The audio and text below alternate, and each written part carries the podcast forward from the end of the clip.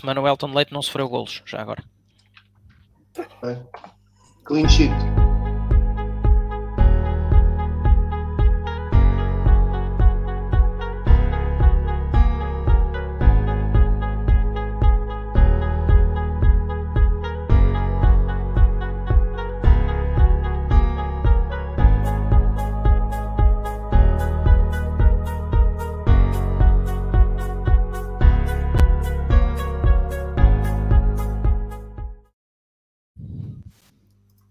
Ora, muito boa noite, bem-vindos à 13 edição de Falar Benfica, o programa em que o Tiago Godinho, o Carlos Fradiano e o Pedro Carmo discutem comigo, Rui Matos Pereira, a atualidade do Benfica. Começamos esta edição com um pedido de desculpas, eh, como podem ver, eh, éramos para ter aqui, ou não, neste momento estamos apenas os quatro presentes, éramos para ter hoje connosco eh, o João Malheiro, comentador afeto ao Benfica na CMTV, e foi precisamente à CMTV que o João Malheiro, o nosso convidado, teve de se deslocar a esta hora, eh, uma vez que foi substituir José Calado, que não pôde por motivos eh, ehm, de saúde e a quem desde já nós endereçamos os nossos votos de melhoras eh, e ficou prometido então que teremos então João Malheiro para a próxima semana para debater connosco a atualidade do Sport Lisboa Benfica. Ora, dou desde já as boas noites a todos meus senhores, uh, saudações. Vamos começar por uma evocação.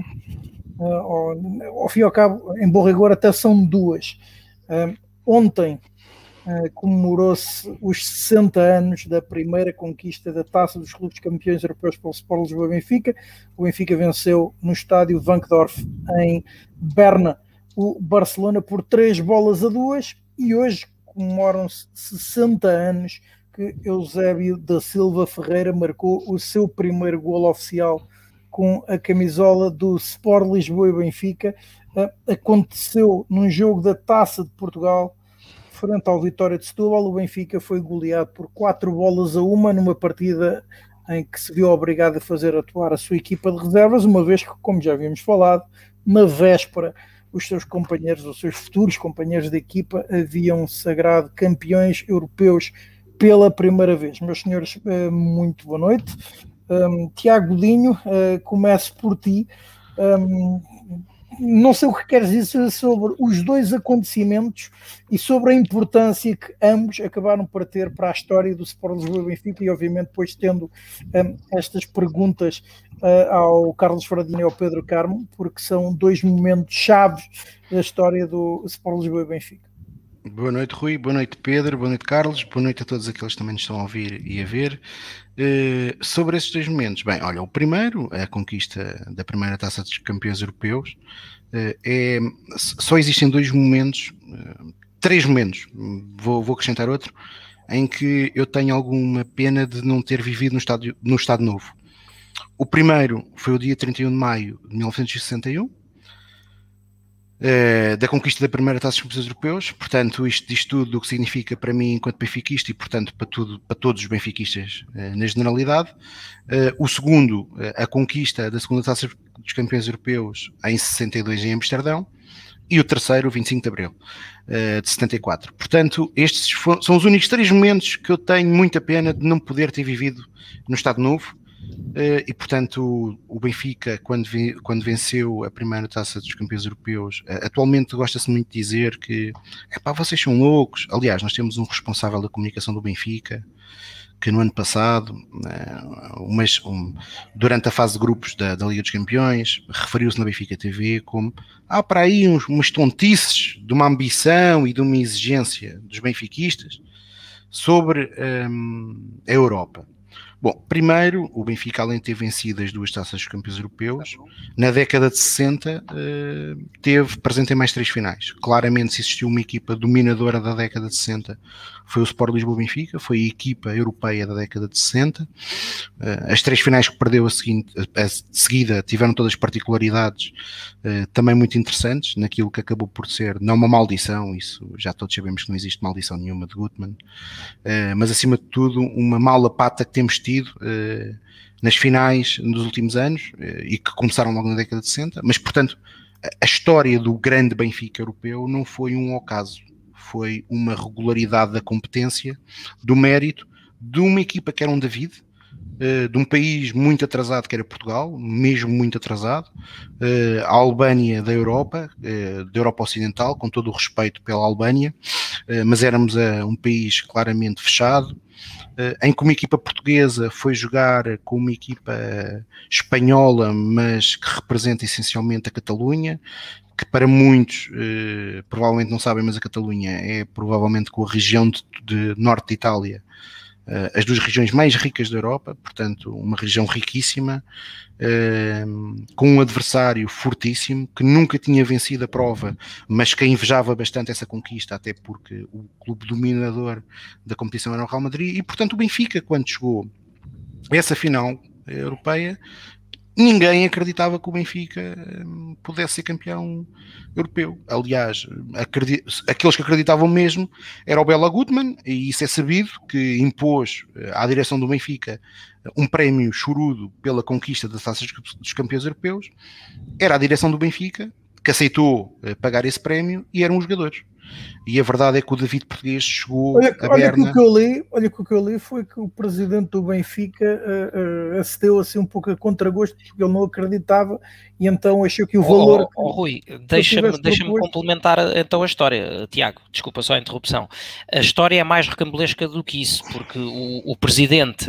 Uh, ao, ao, se falar no que era, no que era o, o, prémio proposto, que era aquela fortuna de 200 contos pela, pela, pela, pela conquista da competição, um, terá dito com ar meio jocoso, uh, terá proferido uma afirmação qualquer acerca do valor, à qual um, o, o Bela Gutmann, mostrando-se vá quase meio ofendido com, com, a, com a falta de crença, lançou, então ponha 300 em vez dos 200 contos. E que o presidente, sim senhor, então 300. E assim ficou. E acabou, e acabou por dar bastante jeito por causa do, dos embrulhos em que, em, para já porque ganhámos, desde logo, e em segundo por causa de, de uns embrulhos em que Bela Gutmann se viu metido, mas teremos tempo. Uh, e portanto, uh, ninguém acreditava naquela conquista e o Benfica chegou lá, venceu e se havia dúvidas daquilo que era a força do Benfica. No ano seguinte apanhamos o Real Madrid, claramente o clube mais dominador da Europa, uma equipa fantástica, com Di Stefano, para muitos, eu nunca ouvi jogar, mas para muitos era na altura o melhor jogador do mundo. E o Benfica voltou a, a golear, na altura goleou o Real Madrid por 103, numa exibição de luxo de Eusébio da Silva Ferreira, a, a única final que ele acabou por conquistar. Eusébio da Silva Ferreira, que um dia depois de 31 de maio uh, estava a jogar o primeiro jogo oficial do Benfica, ia marcar o seu primeiro gol, na, meia, na segunda mão das meias finais da Taça de Portugal, porque lá está, esse é, é outro daqueles mitos que às vezes convém desmistificar e nunca, e nunca, e nunca, e nunca cansa de desmistificar esses mitos, a propaganda funciona sempre com a base de vamos repetir uma mentira tantas vezes até que ela se torne verdade. E há muitos benfiquistas, infelizmente incautos e com pouco conhecimento da história do clube, que acreditam que de facto o Benfica era o clube do regime. E, portanto, para aqueles que ainda acreditam nisso, o Benfica era tanto o clube do regime, com o feito que foi o feito da conquista europeia para o desporto português e para Portugal, e para Portugal, uh, mesmo sendo feito eh, pelo clube que não tinha grandes ligações ao regime, basta recordar que, por exemplo, na competição Taça Latina, a primeira edição da Taça Latina, o clube português que foi eh, nomeado pela Federação Portuguesa não foi o campeão, que era o Sport Lisboa Benfica, mas foi por convite o Sporting Clube Portugal. Mas esse clube, eh, mesmo assim que toda a gente ainda, alguns incautos, acham que era um clube do regime, depois de conseguir o feito de conquistar eh, a taça dos campeões europeus, a primeira taça dos campeões europeus para um clube português, foi forçado a jogar a segunda mão da meia final da taça de Portugal, que na altura também se disputava, como agora, a duas mãos, exatamente no dia a seguir a ter conquistado Berna. E, portanto, a equipa do Benfica que se apresentou na segunda mão foi a equipa de reservas, onde uh, fazia parte o Eusébio da Silva Ferreira. Mais esse facto, rapaz. Esse rapaz, não é? Uh, e isto demonstra bem também a qualidade do leque uh, de jogadores que de facto faziam parte daquela equipa, daquela equipa do Benfica. e, portanto, isso é demonstrativo eh, daquilo, do feito que foi, mas de facto também da qualidade da equipa do Benfica. E depois, por outro lado, e só para finalizar. Está aqui o Vasco, está aqui o Vasco Mialha a lembrar que não foi a Taça Latina, foi a primeira edição da Taça dos Clubes Campeões Europeus. para a qual o Sporting é que foi convidado. Verdade, é, é, a mesma coisa, pronto. Mas obrigado Vasco, obrigado Vasco pela nota. Uh, portanto, o Benfica uh, é uma data que será sempre simbólica para o benfiquismo e infelizmente a única, a única tristeza que partilhamos todos é que esteja a demorar tanto tempo até voltarmos a conquistar um título europeu. E um título europeu que deverá ser o principal, que é esse que nós todos ambicionamos. Ganhar a Liga Europa, obviamente, que todos também, quando tivemos a oportunidade de ganhar, também a quisemos conquistar, mas o troféu e a competição onde o Benfica tem que estar sempre é na Liga dos Campeões e é por essa que nós temos o sonho de poder viver até o Benfica ser campeão da Europa. Uh, pelo menos esse é um, é, um, é um dos grandes sonhos que eu espero concretizar na minha vida, uh, que é ver o Benfica voltar a, a levantar a hora de Lhuda. Isso possível, essa, isso possível não só uma vez essa terá sido das poucas promessas que Luís Filipe Vieira terá feito relativamente ao próximo mandato, uma vez ter dito isso na entrevista, que tinha prometido ao pai, etc. Sim, mas Luís Filipe Vieira, eh, nós sabemos que essas promessas são importantes para ele se manter no poder, porque enquanto ele não as concretizar, e como ele não faz questão de as concretizar, ele vai se mantendo no poder. É estilo loop infinito. O, o, mandato esportivo, não é? Luís Filipe Vieira referiu na, na, eleição de 2020 que este ia ser um mandato esportivo. Coincidência ou não, eu já ouvi isso em 2012, que por acaso até teve algum efeito, diga-se passagem, aí Luís Filipe Vieira até cumpriu, eh, quando assumiu até de forma um bocadinho arriscada que esse ia ser o mandato em que o Benfica ia ganhar três campeonatos Uh, e, e, iria regressar a uma final europeia e que iria conquistar 50 troféus nas modalidades, que cumpriu, diga-se de passagem, cumpriu, e, e, foi por isso que em 2016 também acabou por, por ter uma eleição em lista única e, e teve, uma, um, e teve uma votação esmagadora. Uh, mas a, em 2012 era um mandato esportivo, em 2009, quando, quando Rui Costa passou para diretor desportivo, já tinha passado um ano antes, em 2008, mas quando houve eleições em 2009, Luís Filipe Vieira voltou a repetir a mesma coisa, que isso é um mandato esportivo, portanto Luís Filipe Vieira já repetiu várias vezes que isso é um mandato esportivo.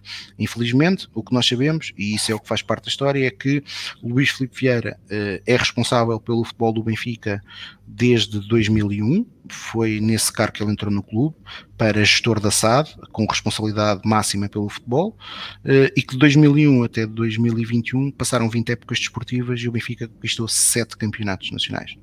Eh, isto, Ora, é, isto, é que é, isto é que nós sabemos.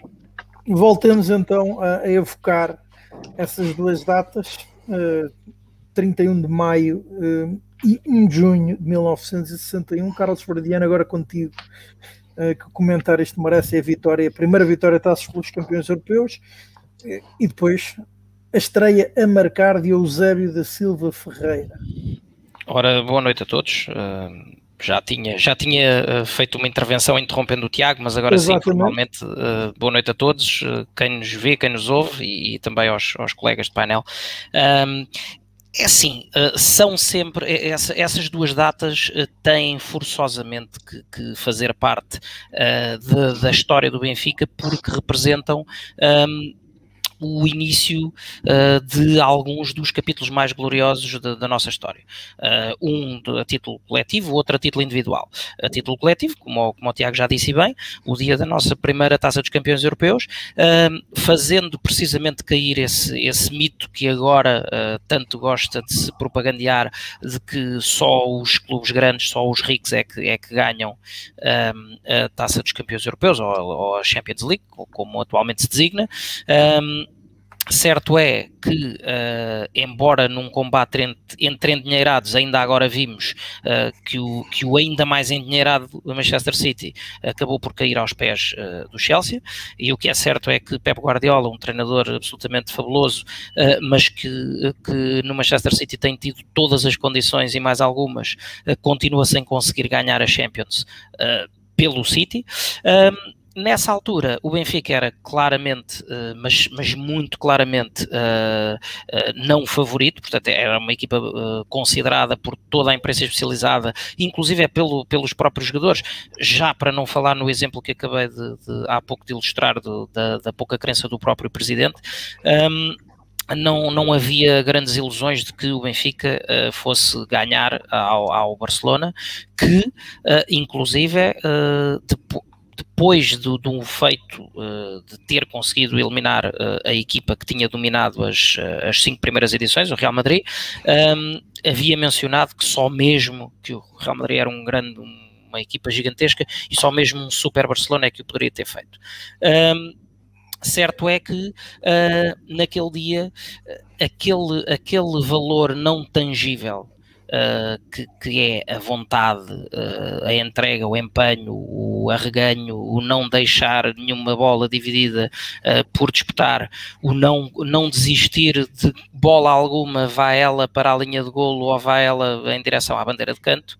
Um, traduziu-se num Benfica que se conseguiu superiorizar de forma, de forma convincente, com alguns momentos também com a sorte do jogo. Aliás, falou-se uh, na questão de haver bruxaria por parte de, de algumas oportunidades perdidas, etc. Uh, eh, mas o que é certo é que uh, a vitória do Benfica da equipa mais fraca, portanto, contra o, o contra o todo-poderoso Barcelona, uh, foi justamente uh, uma ilustração daquilo que o futebol uh, pode, pode proporcionar. Um, o futebol é daqueles jogos, e, e, e vocês que, que, que, me veem aqui ouvem, ouvem e veem-me falar com relativa frequência nos números.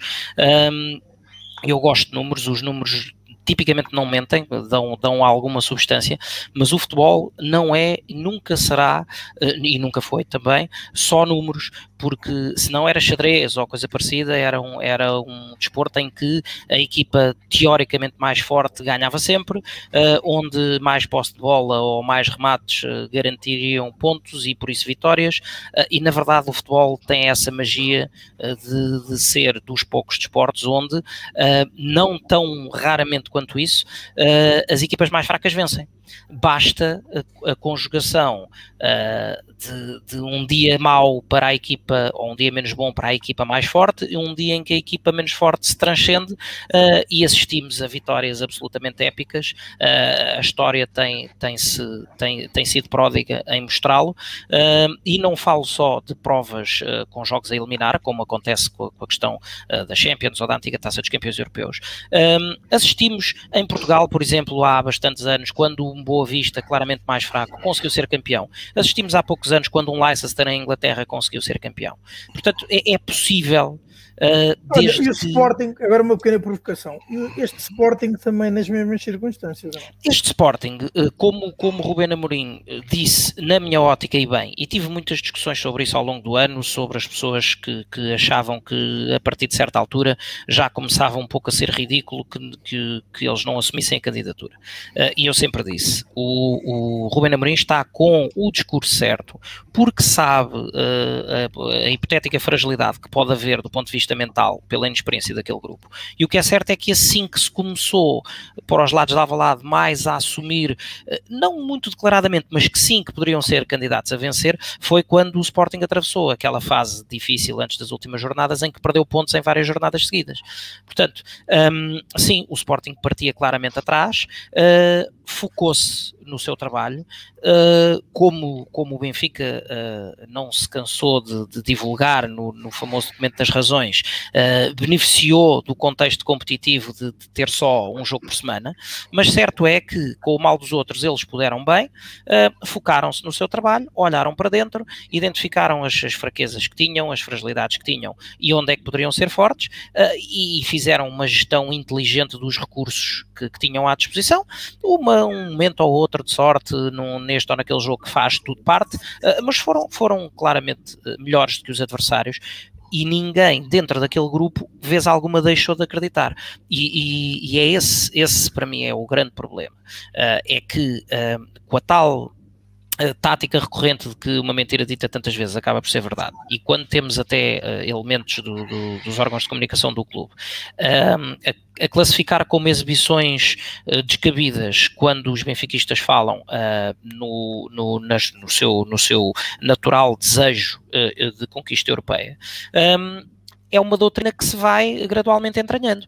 Para quem uh, já tem mais uns anos em cima uh, e que ainda assistiu a algumas das glórias, e já não vou falar dos anos 60, mas quando assistiu uh, às finais que, que, o Benfica foi das, da Liga dos Campeões Europeus, ainda que perdidas com o AC Milan ou com o PSV, um, ehm, percebe que naquelas alturas o, a equipa do Benfica não era melhor que a do AC Milan. No, no ano do PSV talvez as equipas estivessem equiparadas, uh, desculpa, mas ainda assim. Mas Pedro, oh, oh, Carlos, desculpa, desculpa de interromper. Sim. Aquela equipa do PSV foi a base da, da equipa da seleção holandesa que foi campeã da Europa. Sim, sim. Com o Rijkaard, com o Rijkaard e com, com, o Gullit e com o Van Basten como adicional, mas aquela equipa tinha Koeman, tinha o guarda-redes titular da seleção holandesa, o Van Broekland, Van Broekland. Tinha, tinha, tinha, tinha, o Gerrits, Gerrits ainda, Gerrits que, que, que, era belga, já no fim que era belga, mas que era tal, na altura era talvez um, um dos melhores laterais direitos da, da Europa, tinha, tinha, tinha Vandenburg, Uh, portanto, aquilo era uma equipa fortíssima e o Benfica, se tu te recordares, esse ano o Benfica Tony que chega àquela final quando ninguém acreditava, quer dizer. Mas lá está, ó uh, oh, oh, Tiago. Com um diamantinho tínhamos batido aquilo, fácil de alguma forma, de alguma forma estás a corroborar aquilo que eu digo. Um, se, se, se, se, quisermos analisar o diferencial das equipas, claramente que o diferencial para esse PSV, mesmo com esse poderio, Sim, era, menor, era menor claro. do, que, do que o diferencial, por exemplo, para o Milan de Raikar. É? Um, e, portanto, o Benfica chegou lá na mesma. Portanto, não, não, foi, nenhum, não foi nenhum sonho tolo. O Benfica fez, escreveu uh, aquela página da história da, da famosa celebérrima eliminatória contra o Marselha na, nas meias finais, é? em que um monstro do futebol como Jean-Pierre Papin tremeram-lhe as pernas de entrar no Estádio da Luz com o Estádio da Luz completamente cheio uh, a gritar pelo Benfica. Que o Moser conta isso depois no, no, no seu, no seu livro até. Uh, portanto, um, quando, quando se começa a pôr limites à ambição e à capacidade de acreditar, está-se imediatamente a cortar um, as possibilidades efetivamente de, de, conseguir concretizar esses sonhos e de atingir esses objetivos. E isto sobre uh, o, o quão importante foi, e depois vindo-se a repetir a seguir em 62, um, o, a, a, o peso trazido à história do Benfica nessa conquista de Berna. Depois, o, o dia 1 de junho. Um, bom, não há há, há uns tempos, eh, em, quando, quando há algumas, algumas medidas muito engraçadas neste nosso universo benfiquista, o meu benficómetro, não é? Que, que há sempre pessoas que, que, gostam de medir o grau de benfiquismo de uns e de outros, uh, e depois há uh, as, eternas, as eternas comparações em termos de grau de grandeza de, de, de desempenho de jogadores. Uh, e, e, eu tenho um dos jogadores que mais gozo me deu ver ao vivo, para mim um monstro do futebol, foi por exemplo Pablo Aymar, mas mas também, eu que até tenho umas ligações à questão da baliza, ver Michel Prodome, uh, que foi o único que para mim se comparou ao que era o meu ídolo de infância das balizas, Manuel Galrinho Bento, que, que o tempo levou cedo demais, mas, de, e há Rui Costa, e há todo, e houve o grande Jonas mais recentemente, e, e todos, toda uma série de nomes, mas só há um único Uh, tirando um outro por, por motivos tristes, só há um único jogador a ter uma estátua no Estado da Luz. Que é o Zébio da Silva Ferreira. E, portanto, o que acontece naquele dia 1 de junho, uh, em que um miúdo uh, se junta à equipa de reservas, no contexto que o Tiago já explicou, que não, não vou estar a repetir, porque o Benfica mandava nisto tudo como manda agora, não é? como, como, como estamos habituados a ver. Um, e, o, e, e, logo nesse, nesse jogo, um dos grandes destaques, apesar da derrota do Benfica por 4-1, foi precisamente uh, o grande golo uh, nascido de uma jogada individual que Eusébio da Silva Ferreira uh, se encarregou logo de deixar o seu cartão de visita na primeira vez que vestiu o manto sagrado. E, portanto, o resto é a história que todos nós conhecemos. Um, mas para qualquer benfiquista que, que, que se preze, tem que perceber o peso histórico que, que há nesse 1 de junho, curiosamente no dia da criança, em que aquele menino uh, despontou uh, no meio, no meio do, do, dos, de, outros, de outros jogadores mais velhos, ou independentemente de serem equipa de reservas, jogadores com valor, e ele chegou, disse presente, disse ao que vinha, e a história encarregou-se depois de, de, lhe fazer justiça, sendo que sobre Eusébio uh, há um destaque que eu gosto sempre de fazer. Um, eu já tive, por, por questões profissionais, eh, tive a oportunidade até de, de privar um, uma ocasião uh, com as filhas dele, já, já depois de, de, do falecimento, mas Eusébio teve aquilo que é raro em qualquer uh, personalidade uh, e, e, eventualmente também no mundo do desporto, que é uh, Eusébio teve o reconhecimento devido em vida. Não foi preciso, não foi daqueles casos que fosse preciso morrer para depois toda a gente dizer que era isto e que era aquilo e que era fantástico.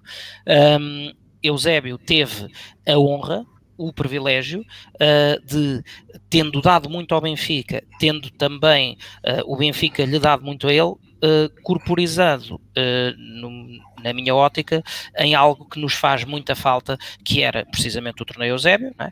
na abertura da época, onde ao jogador nessa altura, já na, na, na, na fase sénior da sua vida, coube a honra de conseguir dar por mais de uma vez, o pontapé de saída de um torneio com o seu próprio nome. Ora, uh, portanto, isto é daquele, é daquele tipo de situações que só está mesmo reservado para aqueles que são gigantes e por isso, uh, por isso é que o Eusébio não tem comparação e, e sendo o futebol uh, um desporto coletivo e o, e o clube a junção de uma carrada de coletividades no, nas várias linhas desportivas que, que engloba, um, é provavelmente a única personalidade a título individual cuja história se confunde a miúdo com a história do Benfica. Oh, Carlos, só para, só, para, só para adicionar uma coisa que tu disseste, mas é rápido, uh, porque, por, porque isto também demonstra um, como é que o clube, como é que o clube tem, tem agraciado algumas das suas principais figuras além de Eusébio, nas modalidades, já houve um atleta que é o único até agora que tem uma, o seu número retirado, a sua camisola retirada, que é Carlos Lisboa. Carlos Lisboa. Que é sim. é Carlos Lisboa. Uh, portanto, o Benfica tem, tem sabido, felizmente, aliás, e diga-se passar, é, eu passo, muitas vezes passo aqui a bater um, algum tempo na direção do Luís Filipe Vieira, mas reconheço-lhe isso, uh, essa, essa, essa, essa capacidade de reconhecer alguns dos daqueles que tanto nos honraram no passado. Uh, depois, pronto, depois podemos falar é se Carlos Lisboa tem ou não qualidade para ser técnico do Benfica, mas isso são outros 5 escudos. Enquanto atleta que foi isso, e é por isso que a sua camisola foi retirada, Exatamente. foi é, o maior é, atleta que eu vi. Foi um atleta absolutamente assombroso, sem a, sem a menor sombra de dúvida, e, e considero profundamente merecida, profundamente justa essa distinção da retirada também, da camisola também. dele e que também. está lá uh, ao alto Sim. no pavilhão uh, exposta para quem quiser ver e, e, e, quem não souber quem é Carlos Lisboa uh, é ir se informar porque vai descobrir um basquetebolista de eleição. Sem sombra de dúvidas.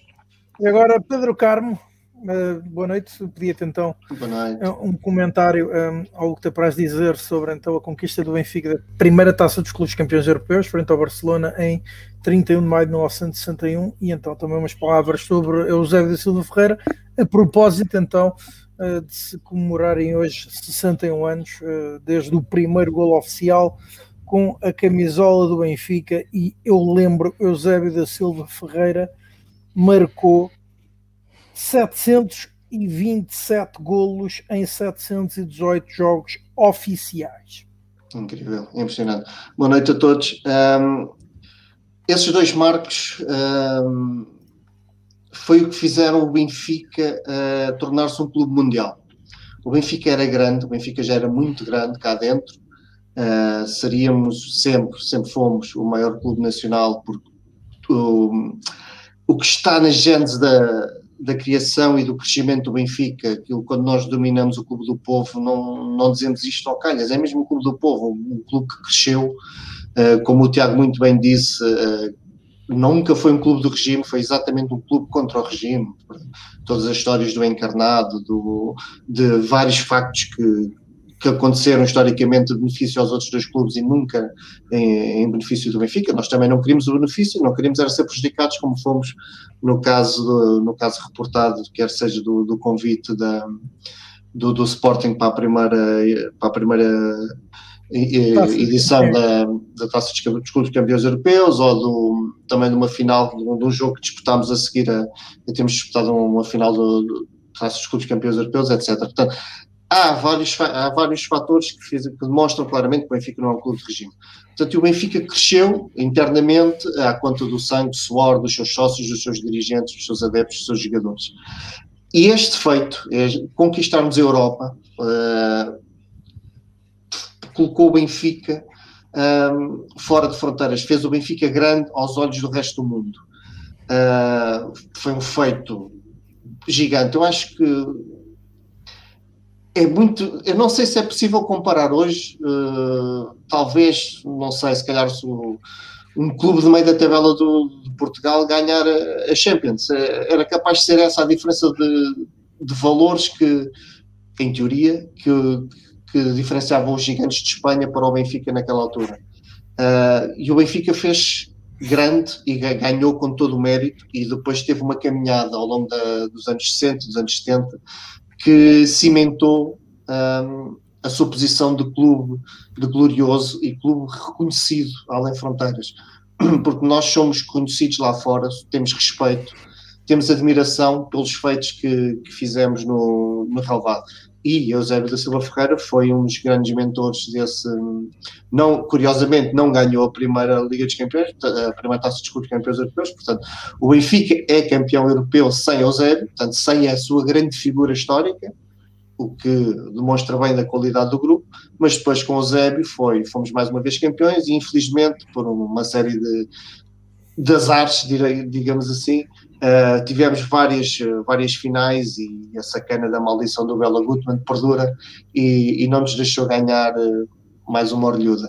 Mas a imagem do Benfica e o respeito que o Zeb granjou por esses relevados fora uh, foi inatacável. E, e, todos nós nos lembramos, se não nos lembramos, vimos nos lembrar disso, lá está é daquelas coisas que qualquer benfiquista tem que ter isto em memória, que é o cada vez que o Eusébio da Silva Ferreira ia, o Benfica, cada vez que o Benfica ia jogar a Inglaterra, o Eusébio uh, subia ao relevado e era aplaudido de pé por todos os adeptos. Portanto, estamos a falar na, daquela nação que nós que, que é o berço do futebol, que respeitam muito o futebol, portanto, ter esta, este respeito por aqueles adeptos, uh, acho que diz tudo do que, do que foi o Eusébio e que o, daquilo que o Eusébio ajudou a conquistar no Benfica. Quero só relembrar que nesta altura, porque não estamos muito na mania de fazer comparações e eu não, longe de mim tirar mérito a quem, a quem eu conquista em campo como, como jogadores de, de, agora, mas na altura não tínhamos, não tínhamos as redes sociais, não tínhamos os jogos televisionados todos como temos agora, não tínhamos as máquinas de propaganda e de marketing, etc., que existem atualmente, portanto toda a fama, todo o respeito, toda a glória que Eusébio e o Benfica conquistaram foi uh, fruto do trabalho, da qualidade, do empenho, da atitude uh, dentro de campo. E isso é, é isso é que faz o, o, o Benfica grande e foi esse o ponto de viragem de, de deixarmos de ser o maior clube nacional para sermos um dos grandes clubes do mundo. E eu, é um sonho, eu não consigo descrever em palavras o, o, o desejo que tenho de ver o Benfica uh, voltar a ganhar. Eu, todos os anos é sempre a mesma coisa, todos os anos o sentimento é o mesmo. Quando eu vejo o, o capitão do, deste, desta vez foi do Chelsea, mas uh, de todos os clubes que ganham a, a Champions, eu vejo levantar aquela, aquela taça, eu imagino que é o capitão do Benfica, imagino que é alguém uh, a vestir o manto sagrado que está, está a levantar aquela taça e o arrepio que sinto é, é, difícil, é difícil explicar o desejo que eu tenho de ver o Benfica uh, voltar a conquistar uh, esta competição. E, e, pronto, nós já falámos isto muitas vezes, é, é, sentir que se é difícil, é, claramente é muito difícil, nós, nós, temos essa noção que, que, há uma disparidade enorme de, de meios financeiros entre, entre o Benfica e os grandes clubes da Europa mas uh, não é impossível. E acima de tudo, o que tem que haver da nossa parte é crença e é trabalho, trabalhar em prol de querer conquistar aquilo. Portanto, não é só dizer, não é só o Luís Felipe Ferreira prometer que, que quer conquistar a taça porque fez uma promessa ao pai, com todo o devido respeito que essas promessas merecem, mas isso não chega. Essas palavras bonitas não chegam. Tem que tem, nós temos que ver os atos de gestão desportiva no, no dia a dia, de época para época, que correspondam a, a essas palavras. E infelizmente nós não Ora, vemos. É, nós já vamos falar sobre isso, pelo menos relativamente a este final da época, início da próxima. Mas uh, antes de abandonar este tema, queria-vos deixar, um, e agora aqui com um comentário do António J. Saraiva, se concordam com esta ideia que o Benfica começa a perder a sua grandeza e ambição com a destruição do verdadeiro Estádio da Luz. E, portanto, a, construção do atual Estádio? É uma frase complicada. Eu percebo, e acho todos nós, quem, quem viveu tardes e noites de glória naquele estádio, naquele fantástico estádio de 120 mil pessoas. Um, é impossível não ter esta, não sentir uh, um pouco estas palavras que, que, foram aqui ditas. Uh, é verdade que aquele estádio era majestoso, aquele estádio representava o Benfica em, to, em todo o seu esplendor, um estádio de botão de, que, que simboliza ali o, o povo, o benfiquismo. Construído e, com o esforço dos benfiquistas. É? Construído com o esforço dos benfiquistas, com dedicação, muito empenho, sem, sem benesses de ninguém, portanto foi, foi o suor do, do Benfica e depois toda aquela grandiosidade que representa a grandiosidade do Benfica. Uh, sem dúvida. Mas também temos que admitir que o futebol, entretanto, mudou e aquele estádio nunca poderia continuar como estava. Fosse por uh, uma remodelação bastante grande que também chegou a estar planeado, ou um estádio novo, algo teria que ser feito. Temos que reconhecer isso porque mesmo os grandes clubes, mesmo o Real Madrid, que resistiu há muito tempo a, a, a mexer no seu estádio, também o, fez agora. Penso que também há planos para o, para o Barcelona. Portanto, é natural, os anos passam, uh, as comodidades são diferentes, uh, as possibilidades de, das novas tecnologias e, e, dos tempos modernos obrigam e iam obrigar, mais cedo ou mais tarde, que houvesse aquela mudança. Mas sim, se calhar perdeu-se um bocadinho do da essência do Benfica. Se calhar não se conseguiu, fez a transição do profissionalismo, faltou fazer a transição total de, da glória, do, do benfiquismo, do, da paixão, do fervor. Talvez, talvez haja aí. tenha ficado um pouco enterrado com, com o antigo Estádio da Luz, um pouco dessa, dessa exigência, dessa ambição. A ambição, se calhar é a palavra correta, a ambição. A ambição que nos levou a construir aquele estádio a ambição que nos, que nos fez acreditar que era possível ter um estádio daquele tamanho, daquela envergadura e que era possível enchê-lo uh, mais do que uma vez, uh, se calhar essa ambição não, não foi transportada para o século XXI com o novo estádio. Carlos, um, que ideia te, ou que comentário te merece esta ideia defendida pelo António? Eu confesso que sobre a temática do estádio uh, é, não, não, não, não, é, não encontro, não acho que seja um tema de, de grande unanimidade. Um, é óbvio, como o Pedro disse bem, uh, o futebol modernizou-se e tudo aquilo que hoje é vivido em torno de, de, um, de um, jogo de futebol uh, também se modernizou. Um, e portanto o Benfica teria sempre que, que, ter, que fazer algo sobre, sobre aquele estádio. Uh, não é, não é descabido, não, ninguém sabe o que é que teria daí resultado, porque não, não chegou a avançar, mas não é descabido uh, a defesa da posição uh, da modernização do estádio. Um, há outros clubes que, que o fizeram. Um, e dou um exemplo de um, de um estádio que tive até o privilégio de já lá estar a, a ver o nosso Benfica. Agora. Desculpa? O Real Madrid está a fazê-lo agora. O Real Madrid está a fazê-lo agora, mas ia, ia falar num, num, no estádio de um clube que até já falei aqui hoje, um, o Meazza San Siro. Um, o, que tem aquele ar todo super high-tech com as quatro colunas em espiral e a cobertura metálica, mas na realidade aquilo foi como que um chapéu de chuva que foi posto por cima do estádio antigo, porque quem já lá tiver ido uh, depois vê por dentro, não é um estádio novo, não é como uma Allianz Arena, por exemplo, onde também estive, mas que é um estádio todo, todo moderno, todo construído de raiz, ou até o, o novo estádio do do Dortmund, que, que, deixou o antigo em, em, em, linha de vista, uh, uh, o San Siro não, o San Siro é depois por dentro, percebe-se logo no, nas bancadas, nos corredores, nas escadarias, é um estádio antigo que a quem foi, foi lavada a cara foi modernizado. Uh, se me disserem que economicamente pode não ser a, a opção mais viável, porque uh, trará outros custos infraestruturais. A modernização de uma construção antiga, uh, quando comparada com estas construções modernas, muito mais modulares, um, é, é, é, é, perfeitamente natural que assim seja. Um, agora, acho que um, nós só estamos a ter esta conversa, acho que uh, estão-se a inverter as razões. Ou seja, uh, as pessoas perguntam: será que foi com o fim do, do, da transição do estádio que as coisas começaram a perder? Não, eu acho que é uma mera coincidência. As coisas começaram a perder-se uh, um pouco por uh, uh, o tema que falámos há pouco da questão do discurso e da falta de ambição. Uh, basta ver que recorrentemente, uh, mesmo com, com, com os, os, anunciados mandatos desportivos ou afins, quando se, quando se faz uh, o lançamento de qualquer nova época, e estamos quase a, a, partir para uma, para, uma, para uma época desportiva do zero, um, é, é recorrente que o discurso seja ganhar as provas todas em Portugal, ok? Normal, não é? De um, de um clube da dimensão do Benfica, e, assumindo que se entra, passar a fase de grupos da Champions. E é aqui, na minha ótica, é aqui que eu acho que começam os problemas.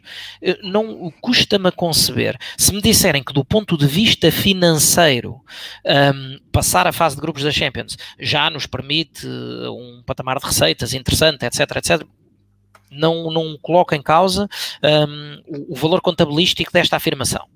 Agora, a questão é que o Benfica é um clube com uma história grandiosa os nossos objetivos, como, como eu disse aqui há, há, um ou dois programas, quando se inverteu aquele racional que o Benfica era um clube que tinha algumas facetas empresariais e passou a ser antes uma empresa que tem por ali um clube, uh, que às vezes parece quase um empecilho.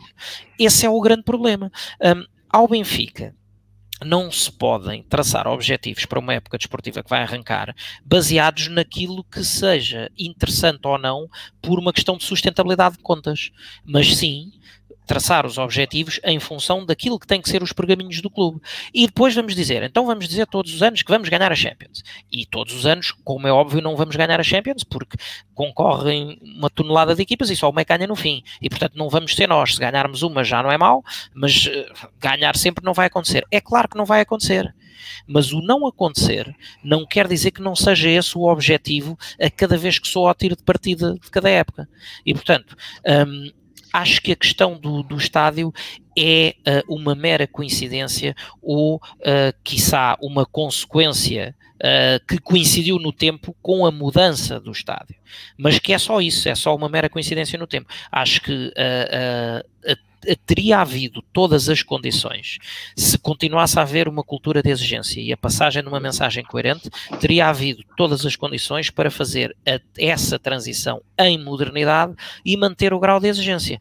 Porque ninguém me diz que numa, numa série de outros clubes que, que fizeram estádios novos, uh, como um Liverpool, por exemplo, um, a exigência caiu a exigência não caiu. Não se ganha sempre, é um facto. E o que representa, e o, que representa o Weisel, não é? E o que representa. Anfield. O Anfield. Anfield. O Weisel agora estava a pensar em representava outra sim, coisa. outra coisa, sim. Esqueçam. Mas o que representa é Anfield. E, e, portanto, o, o You'll Never Walk Alone transitou de um sítio para o outro. Não é? Portanto, não é, não é por aí. Não é, não é o betão por muito simbolismo que tenha, porque ninguém pode esquecer a história do Estádio da Luz e como foi construído, mas também o Benfica já tinha mudado de, de estádio ou de campo, vá chamemos assim, ao longo da sua história, de acordo com aquilo que foram as necessidades. Portanto, acho que, uh, acho que a modernização era claramente uh, um, um, passo obrigatório. Um, e se tivesse, se se tivessem mantido os pergaminhos do ponto de vista desportivo e não uh, esta, este percurso em zigzags, não creio que fosse por aí. Agora, uh, o, o, Benfica tem, e todos os, todos os jogadores e adversários que, que, lá vão uh, comentam a mesma coisa, o Benfica tem um estádio absolutamente fabuloso. Um, e perguntam as pessoas que vão ao Estádio da Luz gritam tanto como gritavam no estádio antigo? Um, ah, porque agora os, os, adeptos parece que vão e, e é, é, ali uma, uma, um evento social, uh, estão-se estão a burguesar, um pouco como acontece, uh, por exemplo, com os adeptos do Real Madrid, que só falta vestirem o fato de gala para ir, para ir ao estádio. Mas isso, lamento, não tem a ver com o estádio.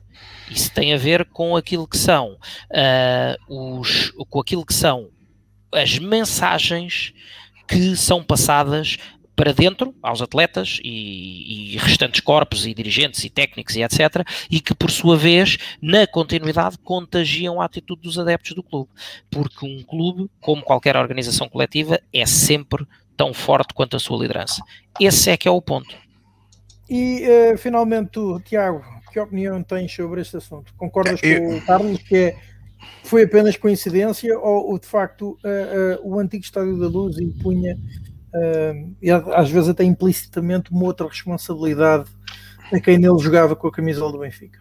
Eu, eu entendo todos aqueles que viveram noites mágicas ou tardes mágicas no Estádio da Luz que tenham esse sentimento um pouco saudosista, ainda por cima, tendo em consideração os anos, os últimos uh, menos de 20 anos uh, que o Estádio da Luz tem. Uh, agora eu subscrevo aquilo que o Carlos disse. Repara, na altura, na construção do Estádio da Luz, Uh, ninguém levantou, não estou a dizer, provavelmente meia dúzia de pessoas levantaram, levantaram essa questão do estádio ter, o, o, antigo estádio da Luz já tinha na sua fase final cerca de 80 mil lugares.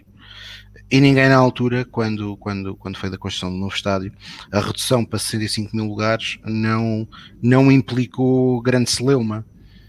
Eu diria que uns anos antes, por exemplo, na década de 90, isso seria de todo impossível. Eu recordo-me que, por exemplo, Gaspar Ramos, enquanto dirigente, chegou uh, a colocar essa possibilidade, o Benfica construir um estádio mais pequeno, que tivesse sempre pronto, aquela conversa de ter uma taxa de ocupação uh, superior àquela que o antigo Estádio da Luz tinha, porque, sejamos sinceros, não é? o Estádio da Luz, uh, com 60 mil pessoas, tinha meia casa, o antigo sem cadeiras tinha, e, e muitos de nós recordamos-nos disso.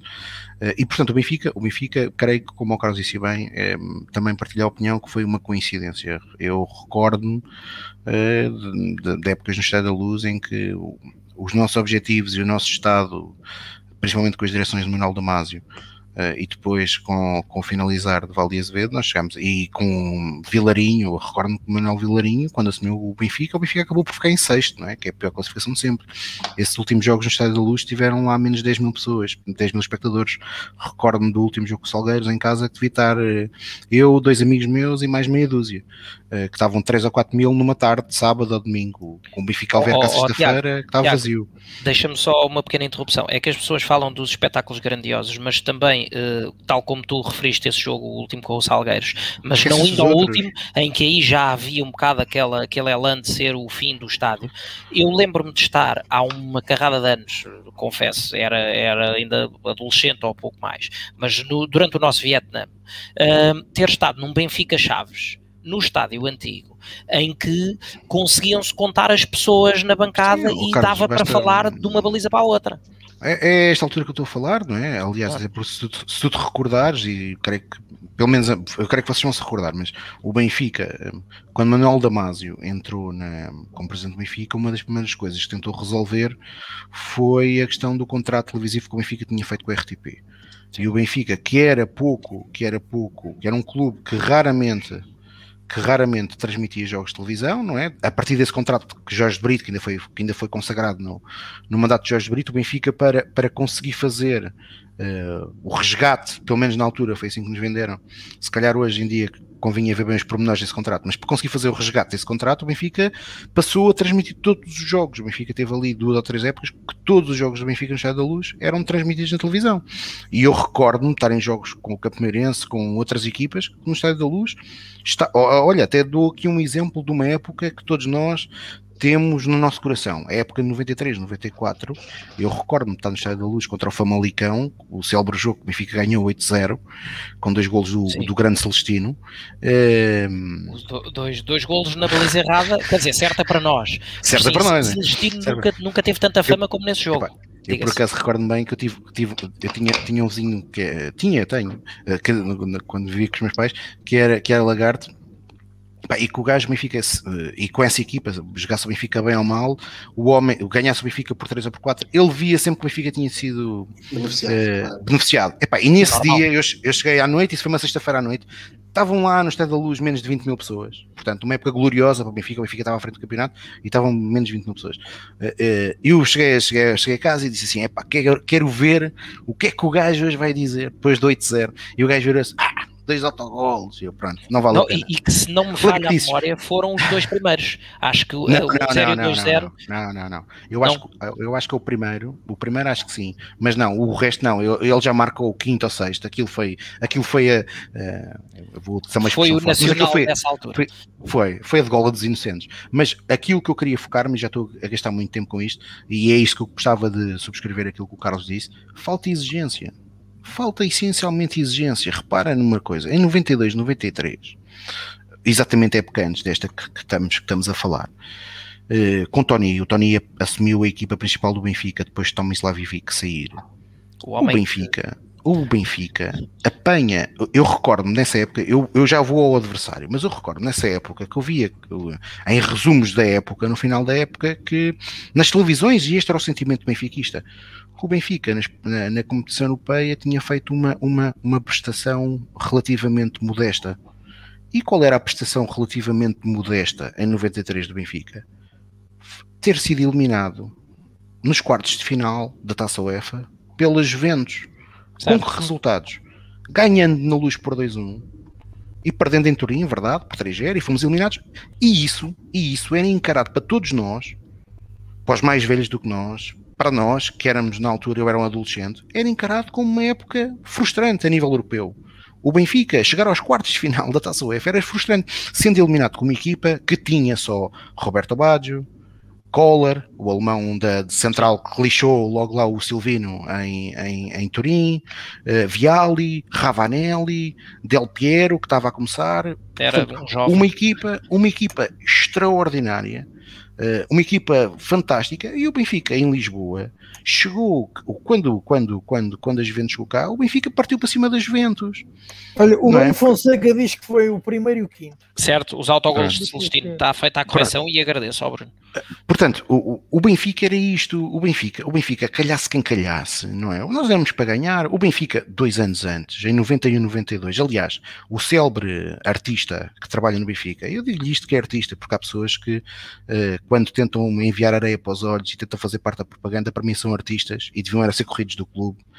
Uh, esse artista, que mesmo agora quando o Benfica apanhou o Arsenal, referiu-se uh, à vitória do Benfica em Highbury por 3-1, ah, essa época foi uma época relativamente modesta. De facto foi, o Benfica não foi campeão e todas as épocas que o Benfica não é campeão não são boas épocas. Mas a nível Liga dos Campeões, ele também disse: Ah, pois, a prestação do Benfica não foi grande coisa. Bom, a prestação do Benfica nessa época, 91, 92, estamos a falar da primeira edição da Liga dos Campeões. O Benfica tem logo por azar, na última eliminatória, eh, antes de, da fase de grupos, apanha o Arsenal campeão inglês. Não o quarto classificado do campeonato. O quarto não, eles agora, quando jogaram connosco, eram o oitavo. Eram décimos, acabaram, é décimos acabaram em oito. Na altura eram o campeão inglês, ostentavam o título de campeão inglês. E o Benfica apanha esse adversário. Os clubes ingleses, para quem não se recorda, tiveram impedidos disputar as provas europeias durante cinco ou seis épocas desportivas, depois daquele episódio que eu mencionei há pouco, do Eisel Park, do triste episódio do Eisel Park. Uh, e, portanto, o Benfica uh, apanha o Arsenal. Uh, as equipas inglesas tinham voltado um ou dois anos antes, não sei precisar, mas tinham voltado há pouco tempo e, portanto, não tinham tido muitos pontos e o Arsenal não era cabeça de série. Portanto, o Benfica, que tinha sempre o estatuto de cabeça de série, apanha o Arsenal, empata 1 um a 1. Um, de facto, e, e, e, e, isto é outro aspecto, aspecto interessante, quer dizer, o Benfica, na altura, Uh, tinha já há muito tempo que não conseguia eliminar uma equipa inglesa. E o Benfica nunca tinha, na década de 90, até à década de 90, mesmo com equipas de Eusébio, de Humberto Coelho, ou seja, e Bentos, equipas sensacionais, o Benfica tinha uma mala pata da década de 80 com o Liverpool, com o Liverpool, e nunca tinha vencido a Inglaterra. Ou seja, todas as eliminatórias que o Benfica tinha conseguido eliminar equipas inglesas, primeiro resolveu jogar em Lisboa. E eu recordo-me que quando nós empatamos 1 a 1 na luz. Toda a gente, principalmente os mais velhos, eu lembro-me do meu pai, meu pai olha para mim, é pá, Tiago, isto já não vai dar. E normalmente nós, como somos miúdos, acreditamos sempre. E o Benfica foi a Águia e ganhou, teve felicidade, claro que sim, fomos felizes, uma bola que podia ter entrado, mas Ora... não tivemos medo e ganhámos. E isto só para dizer o quê? Para concluir. O Benfica nesse ano chega à fase de grupos apanha o Barcelona. O Barcelona em 92 tinha zero taças de campeões europeus, zero. Ora, já agora, deixa-me só acabar, deixa-me só acabar, Rui. Continua a falar, mas eu vou acrescentar uma imagem aqui do treinador desse jogo, de Ivory. Ericsson, sim. Uh, Ericsson, e também uma frase que ele juntou. O seu lugar não existe. Claro, não existe no Benfica. o Benfica é um fracasso. Portanto, claro, não existe no Benfica. Não é justificável, Isso, certo? Claro, o Benfica apanha nesse grupo o Barcelona, campeão de Espanha na altura, com uma equipa com Stoichkov, uh, Laudrup, uh, a, a, a, grande equipa que começou a ser construída por, por, por Cruyff, apanha o Spartak de Praga, que era o campeão da Checoslováquia, e da Checoslováquia, não da República Checa, porque na altura era a República certo. Checa mais a Eslováquia, atualmente, e portanto era uma equipa que nós devíamos temer, e o Dinamo de Kiev, que também não é, é não é o campeão da Ucrânia, era o campeão da União Soviética. Da União era uma grande equipa europeia. Portanto, uma grande equipa europeia e o Benfica, nesse grupozinho, chega ao último jogo a Nou Camp com a possibilidade de passar à final, porque na altura os dois vencedores do, do grupo era quem se aprova à final. O Benfica precisava de ganhar em Barcelona, era verdade que não era fácil, mas o Benfica precisava de ganhar em Barcelona, o Benfica acaba por perder o jogo por 2-1, acaba por ser afastado, e o Barcelona acaba por conquistar o seu primeiro título europeu. E reparem, eu tenho a certeza que nós todos, na altura, quando estávamos a ver aquele jogo, eu lembro-me quando recordo-me do local, estava no meu quarto em casa, e todos nós acreditávamos que era possível ganhar em Barcelona, mas acreditávamos não porque uh, estávamos com misticismos, era porque era possível.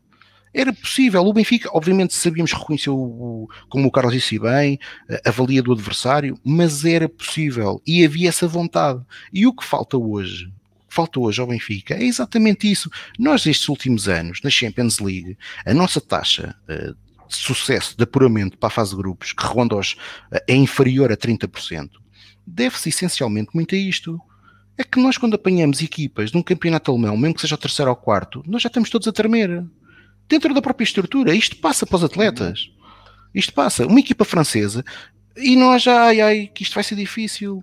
Portanto, é por isso que atualmente aquilo que era uma regra, que é um Benfica forte, independentemente de qual fosse o adversário europeu, de que país é que ele vinha, atualmente é exatamente o oposto. É uma exceção quando acontece. Reparem, o Benfica vai a duas finais da Liga Europa, em 2013, 2014. Eu estive nas duas, fiquei muito contente em lá estar nas duas, mas eu não me esqueço que o Benfica chegou a essas duas finais depois de ser eliminado da Liga dos Campeões. E foi eliminado em que grupos? Foi eliminado num grupo com o Barcelona, o City e o Nápoles? Não. Foi eliminado num grupo com o Barcelona, com o Celtic e com o Spartak Moscovo. Não, aliás, quando tivemos e no grupos segundo, fortes como Manchester United e tudo, passámos. E no segundo, e no segundo fomos eliminados por um grupo com PSG, Olympiacos e Anderlecht. O Benfica foi eliminado num grupo. A última vez que foi à final da Liga Europa, o grupo da, da Liga dos Campeões era, repito, PSG, e atenção, embora já fosse uma não equipa muito PSG. forte, não era não este era PSG, este. embora já fosse uma equipa muito forte. PSG, Olympiacos e Anderlecht. E portanto, a grandeza do Benfica não pode ser, obviamente, só transformada em palavras, as palavras não vencem os jogos, mas tem que ser algo que é incutido internamente. E, e, e tem que se acreditar, porque se nós, quando entramos, ou seja, quando nós temos responsáveis que acho que os adeptos têm uh, afirmações tontinhas, eles é que não percebem os tontinhos que eles são, de acharem que, por exemplo, os atletas não ouvem ou não sentem isso. E o que eu acho é que hoje muitos atletas do Benfica, acho e acredito, é que quando percebem que nem os próprios dirigentes têm qualquer fé para passar uma fase de grupos, eles próprios também não, não fazem um grande esforço para, para, para, para o conseguir. Oh, Tiago, Ora... podemos falar no, no, episódio que já falámos há umas semanas do Rafa conseguir afirmar que não sabia sequer o que é que se passou em Ibra. Pronto, isso, isso que demonstra mais do que a falta de conhecimento do Rafa, que não deveria ter, como é óbvio, mas demonstra que faz que o trabalho de casa não é feito por quem de direito. Dúvidas. Sem sombra de dúvidas. Estamos de acordo? Ora, uh, um, e o Tiago acabou de falar nisso uh, e também então da importância dessas declarações. Também é verdade aquilo que o Pedro diz, quando... até com o tom dela. Sim. Ou oh, Gil Vicente. E, que, e, que, de, e que, foram palavras preferidas uh, na, na BTV um, sobre então um, essa ambição europeia do Benfica. E, e, a propósito disso e da BTV, um, vamos falar um pouco da comunicação do clube, que, uh, principalmente da BTV, uh, eh, que foi alvo de ataque um, de crítica uh, em virtude então de declarações preferidas por um seu comentador, o seu antigo diretor de conteúdos, Pedro Guerra, a propósito da entrevista do candidato à presidência do Benfica, João Noronha Lopes, a entrevista que deu quarta-feira, Diário Desportivo, recorde, uh, vamos passar essas declarações de, de Pedro Guerra um, e depois uh, também um, falaremos também da reação do comentador na RTP João Goberno estas palavras de Pedro Guerra e depois também falaremos então com o nosso painel, debateremos com o nosso painel e convosco um, o que acontece com, com a BTV, se é esta a BTV, se vale a pena uh, continuar a BTV a ter esta linha editorial e portanto agora um, dando um mote. Mas avisa para... que são, são declarações sensíveis para as pessoas estarem preparadas. uh, dando um mote, uh, creio que boa parte dos nossos, uh, da nossa audiência já, já os conhece, mas vamos relembrar então essas, essas palavras de Pedro Guerra, comentário à BTV, então, sobre a entrevista de João Ranha Lopes. Só faltava, e ainda hoje assisti, ainda li uma entrevista hoje, que ouça, de um candidato às, às eleições do Benfica, ouça, que é, que é uma entrevista que eu acho que é lamentável. Acho que é lamentável. Aquilo não está, aquilo não favorece o Benfica. Aquilo parece que é mais está ao serviço dos nossos adversários, do Futebol Clube do Porto e do Sporting, que estão a rir neste momento com aquela entrevista. Porque é assim, Luís, vamos ter noção do seguinte, e passando já de tema, eu sei que já não temos muito tempo. O futebol do Benfica é a mola real do clube. E nós temos que ter noção que isto é um assunto de tal maneira sério e delicado, nós não podemos dar trunfos ao adversário.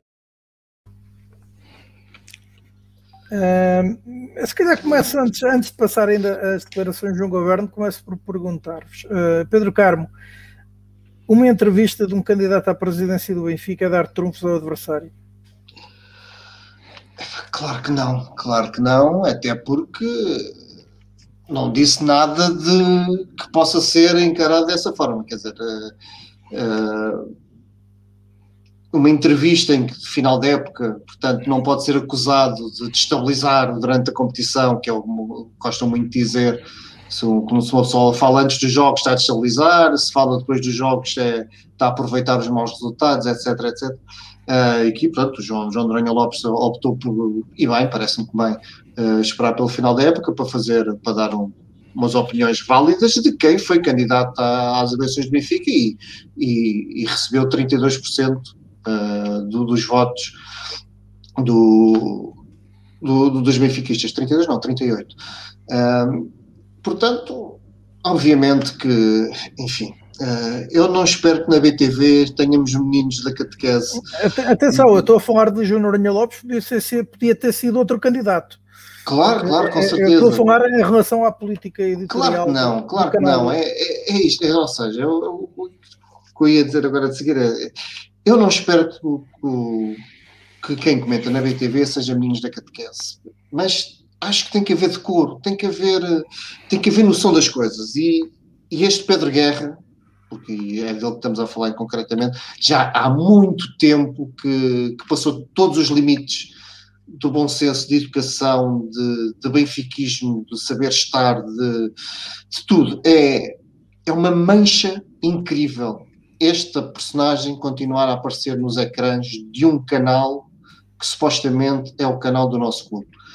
Uh, ele contradiz tanto de, de, todas as baboseiras que ele diz, todas as mentiras, todas a, a, as falsidades que ele levanta, todos os ataques uh, vergonhosos que ele faz a benfiquistas que não vão ao beijamão ao Luís Filipe Vieira, é uma vergonha. É, eu não sei como é que, como é que o, o, Pedro Pinto, eu não sei como é que o Ricardo Palacinho, eu não sei como é que esta gente consegue olhar-se ao espelho de manhã, quando se levanta ou quando se vai deitar, e não, e não olhar e dizer, não, eu não posso ter aqui. Porque olham para a conta. Epá, o problema é esse, olham para a conta.